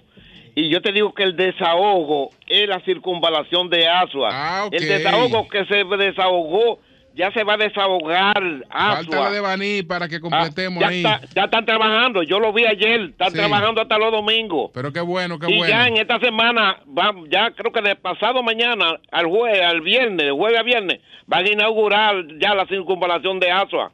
Y están trabajando en la de Baní. Nosotros los sureños nos sentimos más que bien y Luis se ganó la, la reelección de, de cuatro años más. Bien, bueno, buenos días, adelante. Ay, qué bueno que conseguí la primera llamada. Adelante. Un abrazo para ustedes. Ah, pero yo pensé que estaba llamando. No, adelante, Primitiva, adelante. Ah, Esa es Primitiva, adelante. Sí, nada, eh, nunca mejor que hoy eh, el día para yo eh, conseguir la llamada y felicitarle a ustedes porque para mí son muy importantes como periodistas y comunicadores. Gracias, Primitiva, gracias. Gracias. Gracias. Y para terminar, Sí. Yo quiero decirle a la gente del PRM que a medida que ellos más eh, meten cizaña eh, con, la fuerza del pueblo y nosotros y el PLD, que, que soy yo también, eh, nos unen más, nos unen más. Gracias. oíste, Virgilio. buenos días, adelante. Mire lo que usted tiene que hacer. Mire, sí, buenos días. Fue, pero, ya fue, pero déjeme decirle porque ella me escucha. Sí, adelante. Mire, no, nadie mete cizaña, pero yo le voy a decir lo siguiente. Ustedes lo que tienen que ver la ecuación siguiente, usted dijo que usted era peledeísta. Usted mejor juramentese la fuerza del pueblo, porque si usted va a apoyar a la fuerza del pueblo, la fuerza del pueblo se lo va a engullir. Bueno, adelante. Al igual y viceversa. Si la fuerza del pueblo apoya al PLD, el PLD se lo engulle. Dejen esa vaina, porque o las, dos las dos organizaciones no pueden presentarse solo en las elecciones, pero si se unen, solo quedará una. Bueno, buenos días. Buenos días, buenos días. Sí, estoy llamando para, eh, al igual que hizo alguien esta mañana, eh, hacer sentir mi preocupación por los feminicidios. Ya cuántos van en este en este año. Es lamentable. ¿Y qué pasa? Nosotros no... Eh, yo creo que debería haber una campaña permanente de sensibilización y de, y de concientización de que la mujer no es, eh, eh, es un ser humano al que hay que respetar, eh, las autoridades que se pongan en esa, porque ¿qué vamos a esperar? Que nos acaben a todas. Bien, buenos días, adelante. Buenos días. Y orientación, orientación a las mujeres que no se dejen comparar como objetos. Buenos días. Eso hay que decir. Buenos días, Julio. Sí. Ezequiel Enrique de este lado, felicitarlo a ustedes por esa tremenda entrevista de hoy. Gracias. Eh, muchas informaciones valiosas para nosotros los que andamos en la calle el día entero. Y yo sé que ya la gente de Hugo está ahí al lado de ustedes y aprovechar para que me oigan. Dios mío, a Hugo, que por lo menos ponga un plan en marcha, aunque sea uno, que ponga en marcha. Hugo está haciendo su trabajo, hermano. Lo que pasa es que le ha tocado uno de los sectores más difícil ahora mismo, que es el sector del transporte. Eso es complicado. Hugo está haciendo su plan y está trabajando, pero dale tiempo, hermano, porque las soluciones de miles de años, tú no puedes pretender que él la va a hacer, porque él no es mago, hasta donde yo sé. Bien. Buenos días, adelante. Buenos días. oraciones. Muy buenos días. Sí. Yo quiero aprovechar que hoy día del amor y de la amistad, eh, profesar como ciudadano el amor porque en el país se produzca un cambio en los procesos electorales venideros, ya que ha quedado demostrado de que el PRD, PRM... no, no, no, el PRM ya es otra cosa y el PRD es está bien, pero aparte de eso, para mí esos son sus orígenes. Ah, Esos orígenes siempre han traído muchos problemas en términos de la tranquilidad social. Actualmente la situación con los altos precios y la situación de la delincuencia realmente se está viviendo una crisis tremenda. Y yo soy de lo que creo que como ciudadanos merecemos un cambio por la modernidad, por el, raciocinio, y eso lo representa. Ah, está bien. Usted, usted de Abel. Bueno, buenos días, adelante. Buenos días. El derecho le asiste. Buenos días. Buenos días, Julio. Buenos días. De hecho, le cabe derecho. Julio, adelante. A Vigilio, a Vigilio que está por ahí. Dígame. Yo le quiero decir algo con mucho respeto. Vigilio. Adelante. Mire lo que le voy a decir. Dígame. Déjenos a la fuerza del pueblo y al PLD que nosotros vamos a ir unidos entre más ah, pero vayan unidos pero que yo no tengo problema. entre más ustedes nos quieren decir jefe, oiga jefe y gracias, gracias por escucharnos. Mire gracias, gracias por escucharnos. Sí vayan unidos. Yo lo que le estoy diciendo es una realidad política y que ustedes no quieren entenderla. Si el PLD apoya a la FUPU, la FUPU se adueña como, eh, como partido del escenario político eh, que representa a ustedes, porque ustedes son la misma cosa. si el, si el, FUPU, eh, a ustedes el PLD ahora. Usted del PLD. Se murió, se murió Malaguer. Se murió Malaguer. Lo mató bueno, señores. Hugo Vera, vehículos en la radio. Cambio y fuera.